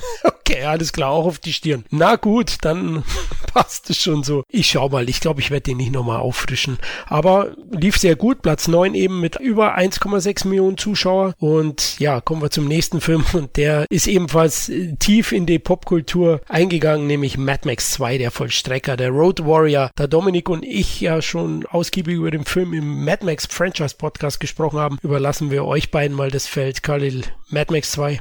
Äh, ich liebe den total. Also ich mag den ersten Mad Max tatsächlich auch, aber der zweite dreht halt in jedem Belang nochmal eine ganze Spur auf. Setting abgefahren, die Blaupause für ganz viele schlechte Endzeitfilme. Sehr, sehr, sehr geiler Film, der komischerweise tatsächlich auch heute noch gut anschaubar ist. Also der wirkt auch ein bisschen aus der Zeit raus und macht heute für mich auch noch sehr, sehr viel Spaß. Nicht ohne Grund auch in die Populärkultur eingezogen. What he said. Wahnsinn, du bist echt, der Christoph ist, äh, der redet wie ein Buch, ja. ja.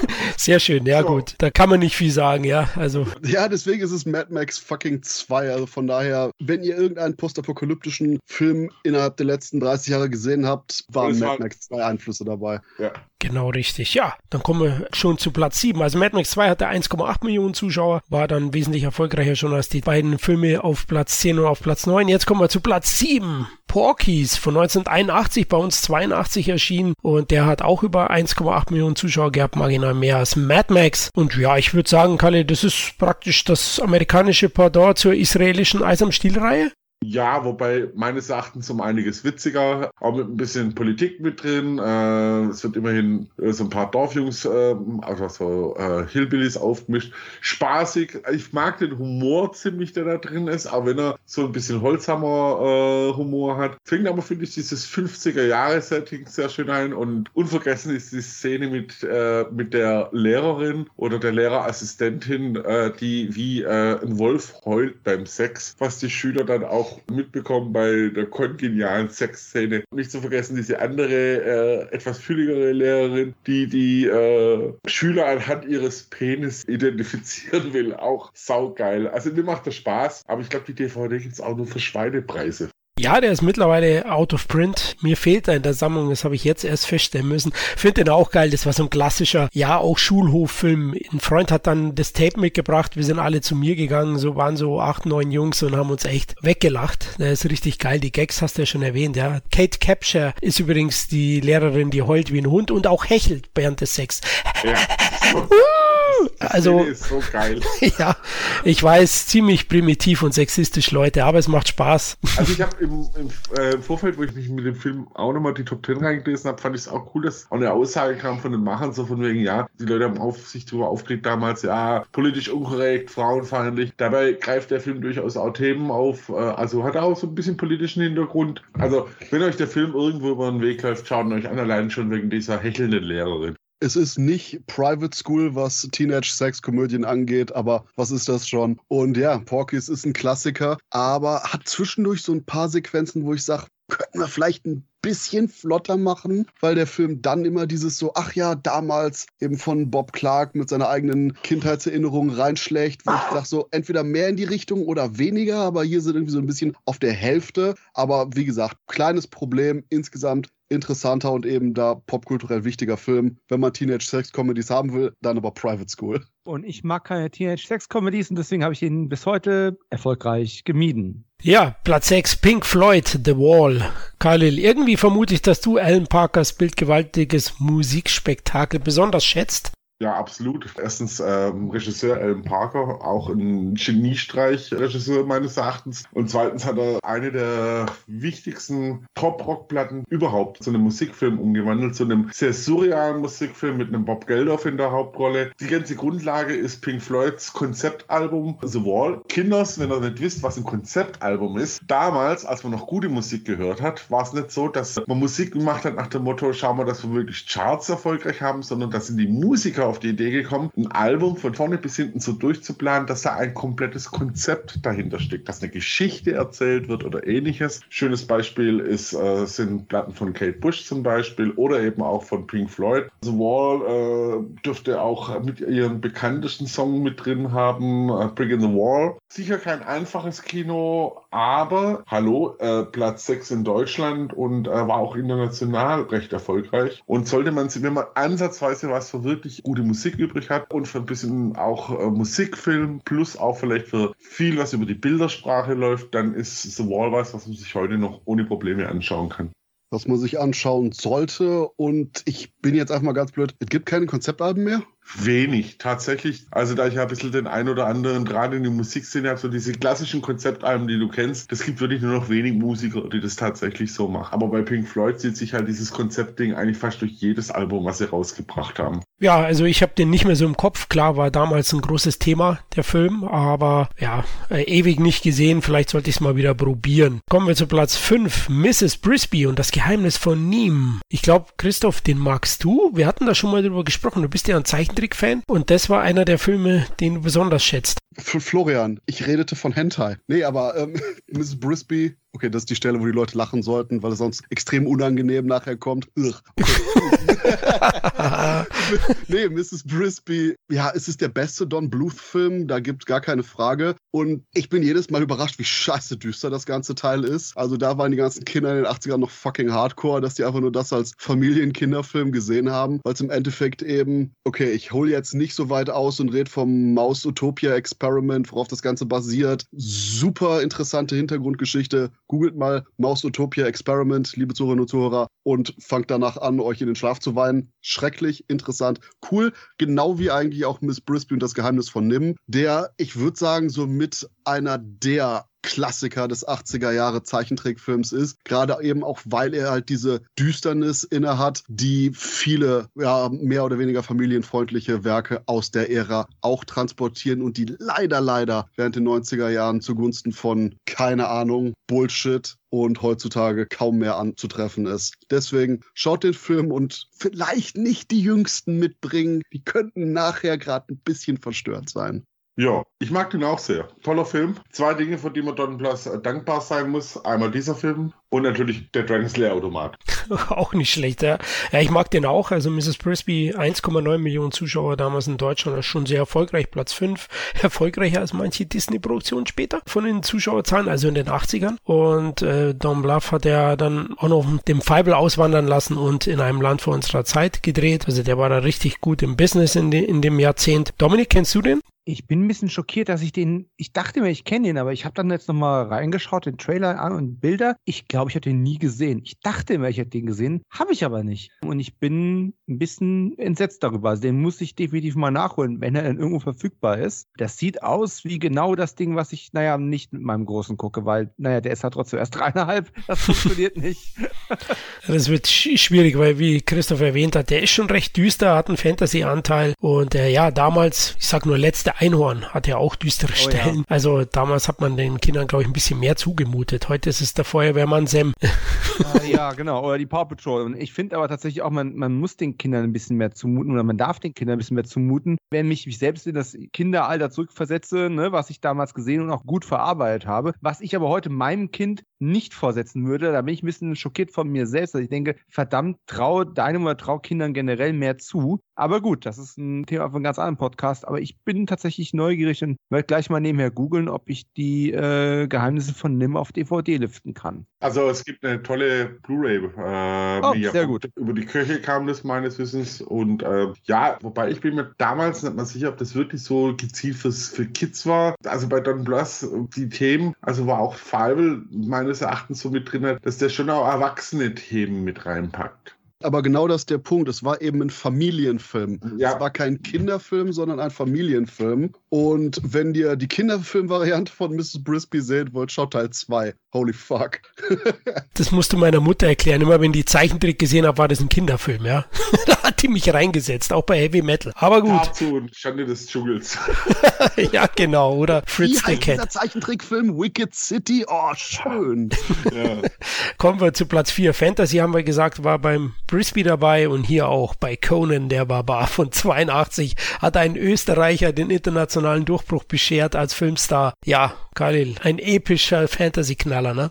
Ich sag bloß Folgendes dazu. Was sind die drei schönsten Dinge im Leben eines Mannes? Zu kämpfen mit dem Feind, ihn zu verfolgen und zu vernichten und sich zu erfreuen an dem Geschrei der Weiber. Conan hat es auf den Punkt gebracht. Ich glaube, das ist die Rolle gewesen mit für Schwarzenegger erstmal. Und er hat auch ziemlich gut diese Pulpfigur Conan der Barbar eingefangen und hat das Ganze mit einer Epicness versehen. Dazu auch noch mit durchaus so ernsterem Hintergrund. Ich meine, der Film eröffnet mit einem Zitat von Nietzsche. Also die Legende sagt, dass Milius auch während der Uraufführung als Nazi beschimpft worden ist, was man in manchen Dingen nachvollziehen kann, vielleicht ein bisschen. Es ist ein unglaublich toller Film, der diese wilde Zeit auch toll einfängt und man nimmt Schwarzenegger, diesen, diesen Barbaren, auch zu jeder Zeitpunkt ab. Dazu ein unglaublich genialer Score den man heute noch äh, hören kann. Für mich eine der tollsten Eröffnungssequenzen, wie das Schwert geschmiedet wird. Deswegen möchte ich bis heute eigentlich mal irgendwann wieder so ein Schwert mal schmieden gehen irgendwo. Also tolle Erfahrung. Habe ich ja. mal gemacht, das ist eine tolle Sache, muss man mal gemacht haben. Ja, aber wenn dann nur mit nacktem Oberkörper, dass ich danach auch Brandblasen habe. Äh, Auf den Tattoos? Ach nee, komm, Karl. nee, aber ich, ich liebe diesen Film und wie gut er ist, merkt man erst, wenn man sich den zweiten Teil anschaut, der einfach nur furchtbar ist, trotz Anna Grace Jones, aber geil eingefangen, tolle Bilder, tolle Settings. Auch wie er und sein Sidekick über die Steppe rennen. Gut, man kann sich fragen, warum holen sie sich nicht irgendwoher ein Pferd oder so. Aber egal, toll gemacht. Ich liebe diesen Film. Das ist die Sache, was sind die drei besten Sachen im Leben, was John Milius angeht, Jeremiah Johnson halt, Conan und dann eben natürlich Red Dawn. Aber ja, Milius ist Milius, Milius ist super und deswegen ist Conan super. Und ja, the end.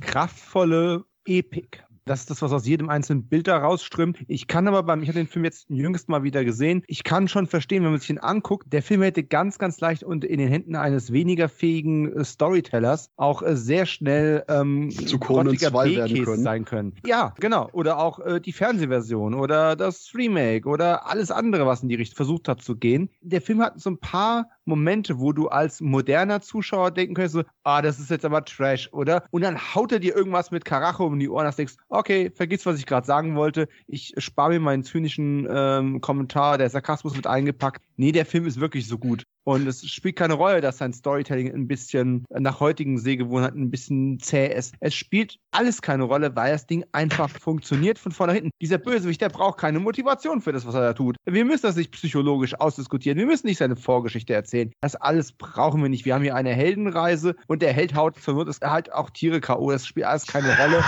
ähm, es, ist, es ist ein wahnsinnig guter, ein wirklich in, im besten Sinne des Wortes kraftvoller Film, dem ich aus Story Storyteller-Sicht eigentlich nur eine Sache ankreide, aber das ist, geht leicht ins Spoiler-Territorium. Ich versuche es vage zu halten, springt 30 Sekunden vor. Am Ende gibt es einen, ähm, wie soll ich sagen, Obi-Wan Kenobi-mäßigen äh, Geistereingriff in die Schlacht und den hätte es an der Stelle nicht geben sollen. Den hätte man sich für den Showdown aufbewahren müssen, weil das war eigentlich der Moment für Schwarzenegger, alleine zu glänzen und eine ganze Armee platt zu machen, ohne dass da irgendeine Intervention da ist, wogegen dann der eigentliche Showdown, naja, es hätte einfach andersrum besser gepasst. Aber das ist so mein einziges Ding, wo ich sage, na, das hätte ich, hätte ich anders strukturiert, macht aber an dem Film einfach nichts kaputt. Unverwüstlich, unzerstörbar, ein Film aus Stahl. Was ich halt auch toll finde, noch abschließend, ist einfach, wie der Film halt auch ohne große Dialoge über weite Strecken funktioniert. Allein durch die Bilder und der Musik getragen. Findet man heute in der Form meines Erachtens auch kaum mehr. Und jetzt habe ich schon wieder Bock, über die Steppe zu äh, reiten und dabei äh, den arschgeilen Soundtrack zu hören. Ja gut, Ani sagt ja nicht so viel. Ich Mann, du Frau. Ähm, ist ja da gleich fertig. Aber ja, ich kann alles nur bestätigen, was ihr gesagt habt. Ich finde den Supporting Cast noch super mit Sandal Bergmann, Max von Südow und James Earl Jones als Sektenführer der Tulsa Doom. Tulsa Doom, genau, als Sektenführer. Auch großartig. Also für mich übt er auch heute noch diese Faszination aus. Ich schaue dann auch regelmäßig und finde durch die brachiale Inszenierung in Verbindung mit den tollen Landschaftsaufnahmen und dem Wahnsinnsscore. Also Basil Poliduris, was der da abgeliefert hat, den habe ich auch auf Scheibe, auf CD. Und deswegen kann man bedenkenlos auch heute noch schauen. 2,5 Millionen Zuschauer, ein richtiger Erfolg. Und ich hatte es ja erwähnt, Anis internationaler Durchbruch und auf Platz 3 hat ein Italiener seinen internationalen Durchbruch als Filmstar gefeiert, nämlich Adriano Celentano mit der Komödie Der gezähmte Widerspenstige von 1980, bei uns erst im September 82 erschienen, über 2,7 Millionen Zuschauer in Deutschland. Und für mich ist es der Celentano-Film, oder Christoph? Ich finde ihn zum Kotzen.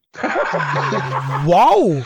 Er bleibt seiner Rolle heute treu. Halleluja, was ist mit dir los? Okay, okay. Der Celentano-Film ist Gib dem Affen Zucker. Da ist Celentano charmant, die Chemie mit Onella Mutti stimmt. Spaßiges Teil, gucke ich sehr gerne. Hier bei der gezähmte Widerspenstige ist Adriano Celentano mit sein unausstehlichstes Arschloch selbst, geht mir massiv auf den Sack. Könnte ich ständig in die Fresse hauen, die dumme Sau boah, nee, den Film mag ich nicht. Ja, wobei das passiert ja, also die, die Figur, der der spielt, die ist ja auch eine gerade anfangs ein Sympathieträger. Das war ja auch bei der literarischen Vorlage so. Wobei ich sogar noch weitergebe, Christoph, also ich finde Celentano generell scheiße äh, als Schauspieler. Ich Asuro habe ich wahrscheinlich in diversen Suff-Orgien hoch und runter gesungen. Und wenn man mich nach, ich glaube, ich habe ja sogar eine Box, äh, die ich immer mal billig geschossen habe mit allen Filmen, aber den einzigen, den ich tatsächlich anschaue, ist der gezähmte Widerspenstige. Aber auch wegen Ornella Mut Mutti und wenn ich, der Film hat für mich ein, zwei Szenen, die diesen ein bisschen rausreißen. Dieses Weinstampfen finde ich sau cool umgesetzt und das Basketballspiel am Schluss. Okay, ja gut, also ich, ich mag den auch. Also für mich ist es der beste Celentano-Film, hab den unzählige Male gesehen, war damals eben ein großer Erfolg und macht mir auch heute noch Spaß. Eben dieses ungehobelte, politisch unkorrekte Christoph, das was Celentano hier wiedergibt, der geknackt werden muss von der schönen Lisa, gespielt von Ornella Muti. Das macht mir irgendwie Spaß. Also ich finde, die harmonieren gut zusammen und das funktioniert eigentlich sehr gut. Deswegen gefällt er mir, so unterhalten unterhaltsam. Klar, kein ganz großes Werk wie alle Celentano-Filme und gibt dem Affenzucker ist auch richtig gut. Ist ja auch mit Ornella Muti und ist in Deutschland übrigens sogar vor der Widerspenstige gelaufen, nämlich im Mai 82 war auf Platz 13 zu finden mit 1,3 Millionen Zuschauer. Und wie gesagt, werde irgendwie mehr knacken oder sonst was oder wird einfach nur Celentano mehr auf den Sack kriegen wegen seiner Arschlochigkeit. Ja, wäre vielleicht irgendwie erträglich, aber so hast du quasi 80 Minuten, Celentano ist ein Sackgesicht und 10 Minuten, ach, vielleicht kriegt er jetzt doch die Rechnung. Ne, fuck das Movie. Ja, wobei tatsächlich Celentano ja auch nicht, also er hat sich ja für den größten, besten, tollsten gehalten. Also er war halt in, in Italien ein mega Superstar und das merkst du ihm, glaube in ganz vielen Filmen auch so nach dem Motto, ich spiele da halt meinen Stiefel runter. Ja, ich muss sagen, ich habe den damals im Fernsehen gesehen. Ich fand den damals okay-ish, obwohl der mir weit über den, den, Horizont gegangen ist, weil viel zu jung gesehen. Geht dem Affenzucker fand ich auch besser, aber zunehmend und da teilt er sich das Problem mit einem anderen, auf den wir gleich zu sprechen kommen. Die Adriano Celentano-Filme habe ich halt vor, keine Ahnung, 25, 30, 35 Jahren gesehen und die verschwimmen all zu so einer Suppe. Genauso wie die Filme mit Jean-Paul Belmondo. Mit einem Unterschied. Auf Belmondo-Filme habe ich immer noch Bock und schaue sie mir gelegentlich wieder an oder versuche das Werk mir weiter zu erarbeiten, jetzt mit äh, DVD und Blu-ray-Releases aus den letzten Jahren. Bei Celentano habe ich diese Motivation gar nicht, um ganz ehrlich zu sein. Und es muss auch irgendwo seinen Grund haben. Ja, klar, also Celentano ist für mich ein Sänger und kein Schauspieler und Belmondo ein Schauspieler. Ähm, Celentano hat es ja, glaube ich, selbst gemerkt. Er ist lange Zeit ein Superstar in Italien gewesen. Die meisten Kumpels von mir sind aus Italien und der war ja dann da auch, hat, hat eine Late-Night-Show gehabt und so und singt überwiegend. Das Schauspielen hat er dann relativ schnell beiseite gelegt. Also das hat er vielleicht dann doch selbst gemerkt. Der Profi, Platz zwei, du hast schön übergeleitet. John Paul Belmondos, ja, ich würde schon sagen, Meisterwerk aus seinem Spätwerk. Es ist so der, der größte Erfolg von ihm, vor allem in den 80ern und spät 70er mit über 2,8 Millionen Zuschauern. Und äh, ich finde ihn wirklich noch sehr gut, habe ihn auch aktuell jetzt gesehen. Ein bisschen hat er Staub angesetzt hin und wieder, aber Belmondo hat eine unglaubliche Präsenz. Der Film ist durchweg packend eigentlich oder äh, spannend zumindest und wird von einer schönen Tragik getragen über die ganze Zeit und hat eine tolle Konsequenz am Ende und ein geniales Musikthema von Ennio Morricone, das G-Mai, ist fantastisch. Also der Profi, wenn man von Belmondo Spätwerken, wo er sich schon dem, dem Kommerzkino verschrieben hat, letztlich verkauft hat, dann sollte man wahrscheinlich der Profi schauen, oder Khalil? Ja, definitiv. Also ich bin ja auch jemand, der sein Spätwerk durchaus auch mag, mit so Sachen wie Der Greifer zum Beispiel. Aber der Profi ist wirklich nochmal ganz, ganz großes Kino, wo er aufkommt. Und äh, wie du schon sagst, Chimay ist ein unglaublich tolles Musikstück, äh, was Morricone da geschrieben hat, was wirklich auch episch ist. Ist, ist auch tatsächlich, Belmondo ist ja leider dieses Jahr gestorben bei seiner Beerdigung, die also gefühlt in Frankreich was fast schon einem Staatsakt gleich kam, lief tatsächlich auch Chimay als musikalische Untermalung, als der Gra äh, Sarg getragen wurde und man hat wirklich gesehen, was das für ein unglaublicher Superstar in Frankreich gewesen sein muss, weil wirklich die Leute mit Tränen da gestanden sind, obwohl er sich ja schon lange eigentlich zurückgezogen hat aus dem aktiven Business. Aber aber Profi anschauen, sehr geiler Film. Und Belmondo im Gegensatz zu Celentano, sehr geiler Typ. Ich bin ein absolut Belmondo unbelesen. Das ist ein Mensch, wo ich das ganze Schaffen irgendwie seit 15 Jahren vor mir herschiebe und sage, wenn ich mal Zeit habe, dann gucke ich mir da mal richtig viel an. Das hat bis jetzt irgendwie nicht funktioniert. Deswegen kann ich nur sagen, ja, hört sich alles super an. Irgendwann sollte ich mir echt mal Zeit nehmen und die ganzen Belmondo-Sachen gucken. Ich würde zwar mit Abenteuer in Rio anfangen, aber sonst unterschreibe ich einfach alles, was äh, Florian und Kyle gesagt haben. Äh, kann man nichts hinzufügen. Gut, Christoph, dann fangen wir vielleicht mit dem Profi an oder eben ein paar älteren Produktionen. Also ich außer Atem, Ausrufezeichen und dennoch leben sie, doppeltes Ausrufezeichen. Also man sollte schon auch mit seinen frühen Sachen anfangen, wenn man einfach sieht, wie vielseitig Belmondo auch als Schauspieler tatsächlich war. Absolut, also sehr auch vielseitig durchaus unterwegs. Ich meinte, in Spätwerk ist er mehr in Kommerzrichtung gegangen, auch weil er vieles produziert hat, wahrscheinlich dann selbst auch das Risiko getragen hat. Das mag vielleicht auch ein Grund gewesen sein. Kommen wir zu Platz 1 und das ist natürlich 1982 E.T., der Außerirdische, Steven Spielbergs Mega-Blockbuster. Damals dann der erfolgreichste Film aller Zeiten. Bei mir in der Klasse hat ihn jeder gesehen damals. Selbst Leute, die dem Kino nicht so zuträglich waren, sind da reingegangen oder ihre Eltern mit ihnen. Und ja, ist hochemotionales Family Entertainment, das man auch heute noch schauen kann, oder Jungs? Ich muss sagen, das war mein zweiter Kinofilm, in dem ich war. Der erste war Meister Eder und sein Pumuckel. Der erste war über dem Jenseits. Könnte man so sagen, aber bei E.T., das, das weiß ich tatsächlich noch, ich habe im Kino geheult wie ein Schlosshund, bei, äh, als E.T. vermeintlich tot war und mein Papa mich versucht zu beruhigen und ich so, oh, aber wie prägend das war oder wie, wie sehr ein dieser Film bewegt hat, ist einfach, dass es immer noch, trotz gefühlter eine Million Filme, die ich seitdem im Kino oder daheim gesehen habe, dass dieses Erlebnis im Kino sich bei mir wirklich in die geistige Netzhaut eingebrannt hat. Und ich kann gar nicht aufzählen, wie viel E.T. richtig macht, in wie viele Sachen der wirklich toll ist, außer vielleicht die Tatsache, dass bei der späteren Nachbearbeitung diese Schwachsinn-CD, dass sie die Pistolen rausretuschiert haben, äh, wo ich bis heute den Kopf drüber schüttel. Aber ganz, ganz großes Familienkino, must have must see. Wer den Film nicht gesehen hat, der ist ein schlechter Mensch. Und wer bei der vermeintlichen Sterbeszene nicht gerührt ist irgendwo, der ist definitiv ein schlechter Mensch. Und abschließend noch, ist meine Grundlage, warum ich tatsächlich ab dem Moment immer gedacht habe, Scheiße, ich möchte eigentlich auch gern, dass wir Halloween in Deutschland feiern, weil ich das damals so geil fand. ja, das war tatsächlich auch der Film, der mir Halloween äh, überhaupt als Begriff oder als, als Festivität irgendwo gezeigt hat, wo ich gedacht habe, hä, was soll das denn sein? Kenne ich nicht, haben wir hier nicht. E.T. der Außerirdische war meine allererste Kauf-VHS, die ich besessen habe. Äh, ich habe den nicht im Kino gesehen, aber dann eben auf VHS äh, als Premiere. Und das war für mich so ein absolut einschneidendes Schlüsselerlebnis, weil ich einfach gemerkt habe, ja, ich war dann schon in so einem Alter, wo ich wusste, klar, das ist irgendwie alles fake, gar keine Frage, das sind Effekte, das sind Leute, aber trotzdem ich weiß, dass dieser Außerirdische nicht echt ist. Wieso schaffen die es dann trotzdem, dass ich hier sitze und flenne wie ein, naja, noch kleineres Kind, als ich damals war? Was war ich da so? Acht, neun oder so irgendwas. Ich war hochemotional ergriffen. Es hat einfach alle Knöpfe gedrückt, die man bei einem kleinen Kind drücken kann. Und ich habe dann angefangen, mich damit auseinanderzusetzen, was gutes Geschichtenerzählen einfach ist. Das hat so diesen Schalter umgelegt und hat mich auf eine ganz, ganz lange Reise geschickt. Und E.T. ist ein Film, den ich ganz selten gesehen habe, obwohl ich ihn eben auf VHS damals hatte.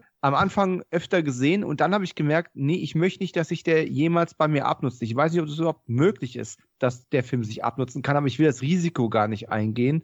Und ich glaube, jetzt sitze ich es auch aus, bis ich ihn irgendwann mit meinem Sohn gucken kann und muss mir da nur noch was einfallen wie ich dann maskiere, dass Papa neben ihm sitzt und die, die Couch voll heult. Aber es ist einfach, es ist Kinomagie und es ist die Zeit gewesen, wo ich Spielberg noch magisch fand, weil was von ihm kam, irgendwie eine, eine extra Qualität hatte, die über ein herausragendes Drama hinausgeht. Ist einfach ein wahnsinnig guter Film und das, obwohl ich ihn über 20 Jahre nicht gesehen habe. Kinomagie ich habe den riesigen Fehler gemacht und als ich den letztens irgendwie nochmal gucken wollte, die Special Edition zum ersten Mal geschaut und dachte, Autsch. Und ganz im Ernst, die äh, Walkie-Talkies statt irgendwie Pistolen sind mir scheißegal, weil im Endeffekt fucking E.T. zu einem Känguru wird. Irgendwie auch die sehr expressive Mimik von dem mechanischen E.T. oftmals ausgetauscht wird durch fucking CGI-Cartoon E.T. Und ich hasse diese ganzen Arschpussys, die irgendwie, that rapes my childhood. Nee, nee, nee, nee. Deine Kindheit wurde versaut von deinem Onkel, nicht von dem anderen Film hier. Aber der Punkt ist schlicht und ergreifend, das war so ein Film, wo ich so, so leicht die kalten Missbrauchsfinger an meiner Kindheit gefühlt habe. Dieses so, uh, ja, nee, hm, du kommst mir schon gefährlich nah. So, ah, das war, das war schlimm. Und ich muss sagen, das hat mich so verstört, dass ich seither nicht nochmal den Film gesehen habe, weil es war irgendwie, ich habe den Film gesehen und war danach quasi in der Fötalstellung weinend unter der Dusche für zwei Tage. Und das war echt, uff, zeigt mir leider auch, dass irgendwie Steven Spielberg anscheinend entweder nicht genau wusste, was er da hat oder vergessen hat, was er da hatte. Denn all das, auch diese Seele und das, was ich früher als Kind, weil ich habe den Film auch genau wie wahrscheinlich Amok geschaut, hatte, all das ist überhaupt nicht mehr da bei der Special Edition.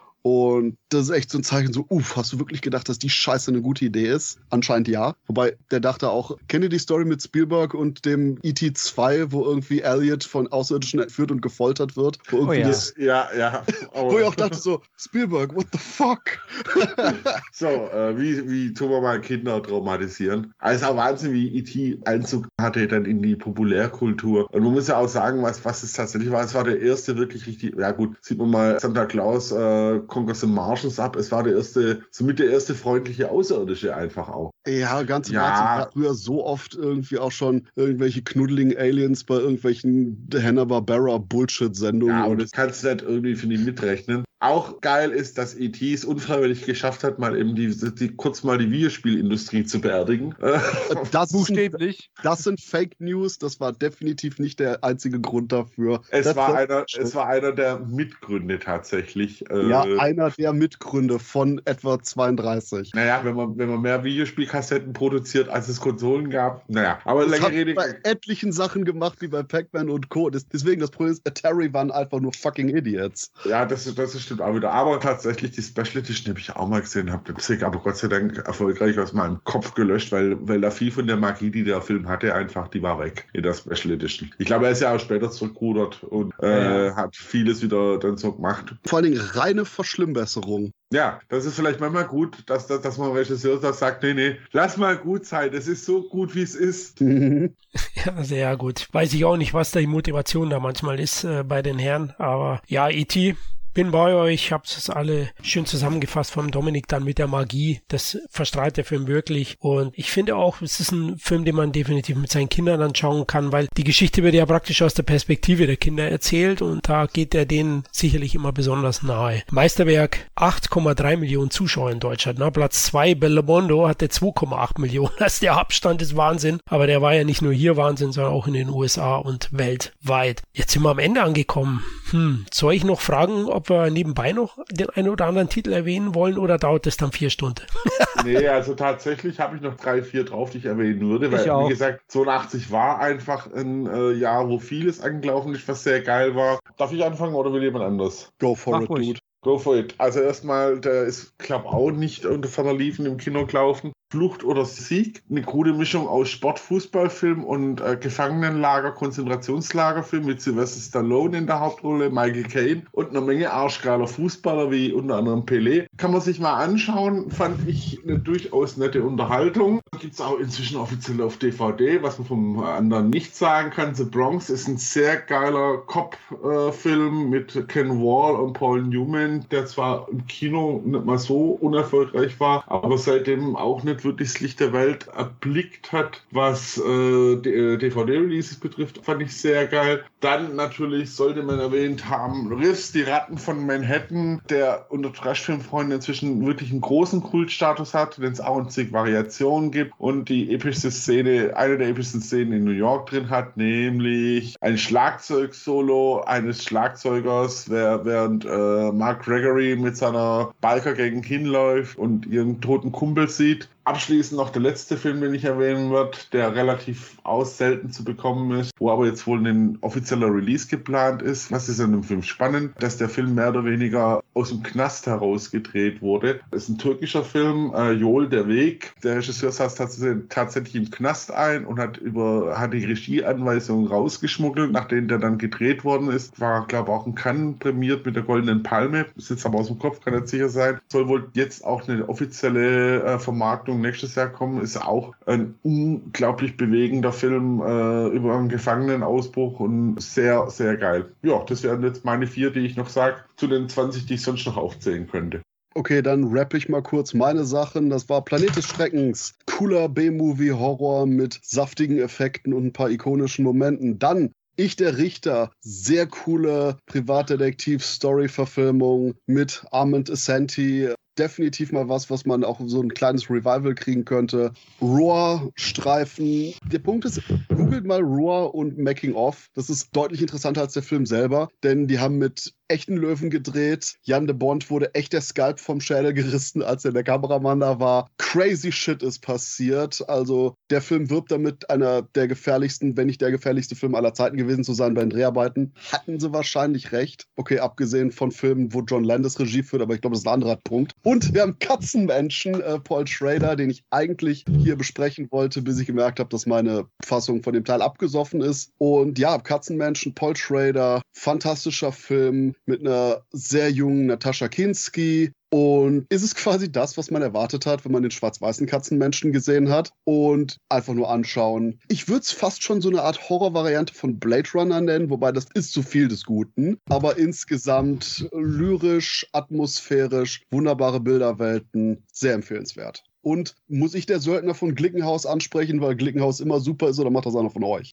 Mach ruhig. Okay, Söldner von Glickenhaus ist super, weil es Glickenhaus ist.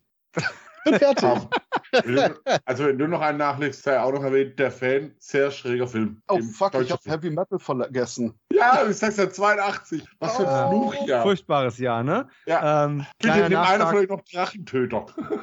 ähm, Ah, kleiner Nachtrag noch zu Ich, der Richter, finde ich übrigens auch super. Äh, geiler Conti-Score, das Ding ist ein Brett. Warum gibt es davon keine geile VÖ? Verstehe es nicht. Raw, persönliche Anmerkung, einer der ersten Filme, die ich im Fernsehen aufgenommen habe mit dem neuen Videorekorder der Familie, angeguckt habe und gedacht habe, Mensch, das sieht aber irgendwie echt und auch echt gefährlich aus. Es hat 30 Jahre gedauert, bis ich rausgefunden habe, das war echt gefährlich. Und fast jeder da ist gebissen, schwer verletzt worden und es hat Jahre gedauert, bis sie diesen Film fertiggestellt haben. Wahnsinnsgeschichte. Was habe ich noch auf dem Zettel? Erwähnen sollte man auf jeden Fall mal ganz kurz, wenn auch schwer zu bekommen, Insel der Verdammten, Originaltitel Turkey Shoot von, Ach ähm, Gott, ja. Oh, ja, ja. ich hätte eigentlich erwartet, dass ihn einer von euch erwähnt. 82, Mann. Ja, Brian Trenchard Smith ist leider viel zu wenig bekannt. Die meisten wissen, oh, ist, ist nicht Tarantino ein Fan von ihm? Ja, aber das allein sollte kein Grund sein, sich mit ihm zu beschäftigen. Toller Typ und äh, Turkey Shoot definitiv auch einer seiner äh, besseren Filme. Definitiv kein wirklich guter Film, aber ein amüsanter Romp, wie man so schön sagt, ist Zorro mit der heißen Klinge, weil wir in einem vorherigen Podcast mal äh, den guten Hamilton als Dracula äh, dabei hatten. Sollte man sich vielleicht auch, wie heißt er doch im Original gleich, Christoph?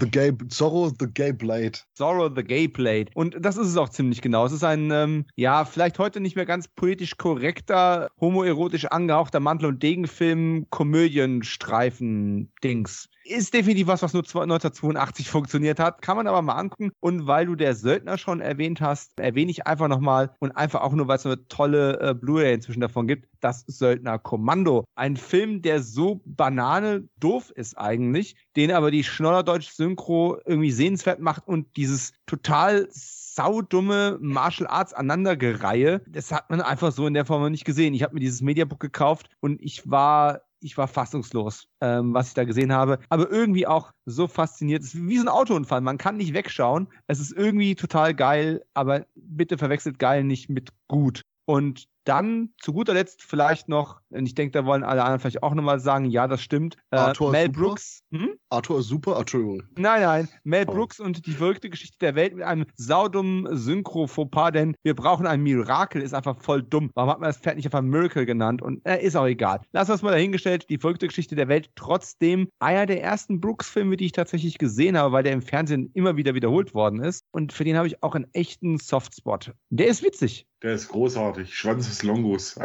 Also, ich liebe den über alles. Äh, Schwanz des Longus war doch Monty Python, nee, oder? nee, ja, jetzt komme ich durcheinander, ja. Das Ja. ist schon lang. Aber da wird mit dieser Tanzszene mit, mit dem Fächer. Oh ja. Und mit einem der größten Ende aller Zeiten. Ja, ich mag den auch sehr und ähm, ja, ihr habt jetzt so viele Filme erwähnt. Ich weiß gar nicht, von meiner Liste habe ich jetzt alles weggestrichen. Bei mir wäre es noch Der Mann ohne Gnade, Deathwish 2. Wichtig auch für die folgenden Jahre und für die Filmindustrie, denn das war der erste große, große Hit von Canon. Und äh, mit diesem Film haben die beiden Cousins dann, äh, Golan Globus, äh, ihre Firma weiter aufgebaut und uns solche exploitativen, reaktionären Actioner am Fließband geliefert in den nächsten Jahren oftmals. Also klar, hier wird äh, jegliche zerrissene Persönlichkeit über Bord geworfen und lediglich gnadenlos Selbstjustiz geübt. Denn wenn du an Jesus glaubst, dann triff ihn doch am besten gleich. Hier gibt es quasi nur zerrissene Persönlichkeiten im wörtlichen Sinn. ja, genau. Sozusagen, ja. Boah, es ist immer noch so viel, was man erwähnen könnte, ne? Ja. Guck die Liste gerade echt durch Time Bandits. Äh, Wir haben übrigens Rocky 3 nicht mal erwähnt. Ja, Rocky Rocky 3. 3. Slapstick. Also, es sind, also, wie gesagt, wahnsinniges Jahr 82. Die Macht Aber- der Fünf. Aber einen, finde ich, sollte man wirklich noch Ist zum Schluss erwähnen. Der Drachentöter, der wahrscheinlich, wir hatten es im Vorgespräch davon gehabt, der wahrscheinlich untypischste Disney-Film, der je gedreht wurde, aufgrund von, ja, weil er einfach düster ist, hoch 10 und so dieses ganze Family-Attitude-Ding dem Ding eigentlich fehlt. Oh Gott, und ich sehe gerade, Talon im Kampf gegen das Imperium war auch dieses Jahr. Wir müssen aufhören, das ist einfach too much. Gut, dann würde ich sagen, gehen wir nochmal am Ende durch, welche großen Stars für immer die Bühne des Lebens verlassen haben 1982. Es war einmal John Belushi, von dem war ich ein großer Fan, äh, Rainer Werner Fassbinder und Romy Schneider, also drei richtige Größen. Und dagegen haben in diesem Jahr zum Beispiel Kirsten Dunst und Anne Hathaway das Licht der Welt erblickt. Naja, passt auch heute gut im Business drin, zumindest die, die letztgenannte. Ja, ich würde sagen, da sind wir durch. Hat wieder riesig Spaß gemacht, Jungs, mit euch die Zeitreise. Auch wenn es diesmal richtig schwer war. Ich bin gespannt, ob es dann im Kinojahr 83 ja ein weniger erwähnenswertes Portfolio gibt. Wahrscheinlich nicht. nee, schauen wir mal. Ja, ich glaube ich glaub schon. Ich habe hin und wieder geschaut, klar, das fliegende Auge und so, es gibt schon ein paar geile Filme, aber die Octopussy war auch unterwegs. James Bond, ich bin gespannt, ja. Rückkehr der Jedi-Ritter, auch viele Fortsetzungen. Uh, okay. Spoiler-Alarm. Oh ja, muss sein, die Top 10 darf man erwähnen, oder? Also. ja, liebe Hörer, wenn es euch gefallen hat, dann würden wir uns freuen, wenn ihr euch meldet. Hierzu könnt ihr uns über unsere Social Media Kanäle oder unsere E-Mail-Adresse wurfisblog at yahoo.de kontaktieren. Auch würden wir uns freuen, wenn ihr uns nach dem Motto teilen, liken, liebhaben, helft für andere besser sichtbar zu werden, damit unsere CT-Familie noch größer wird. Und PS, dazu gehören auch iTunes-Bewertungen. Wir lieben sie. Bis zum nächsten Mal. Macht's gut. Ciao. Servus. Sin Entertainment Talk, der Podcast des Entertainment Blogs. Mehr Fan Talk über Filme und Serien.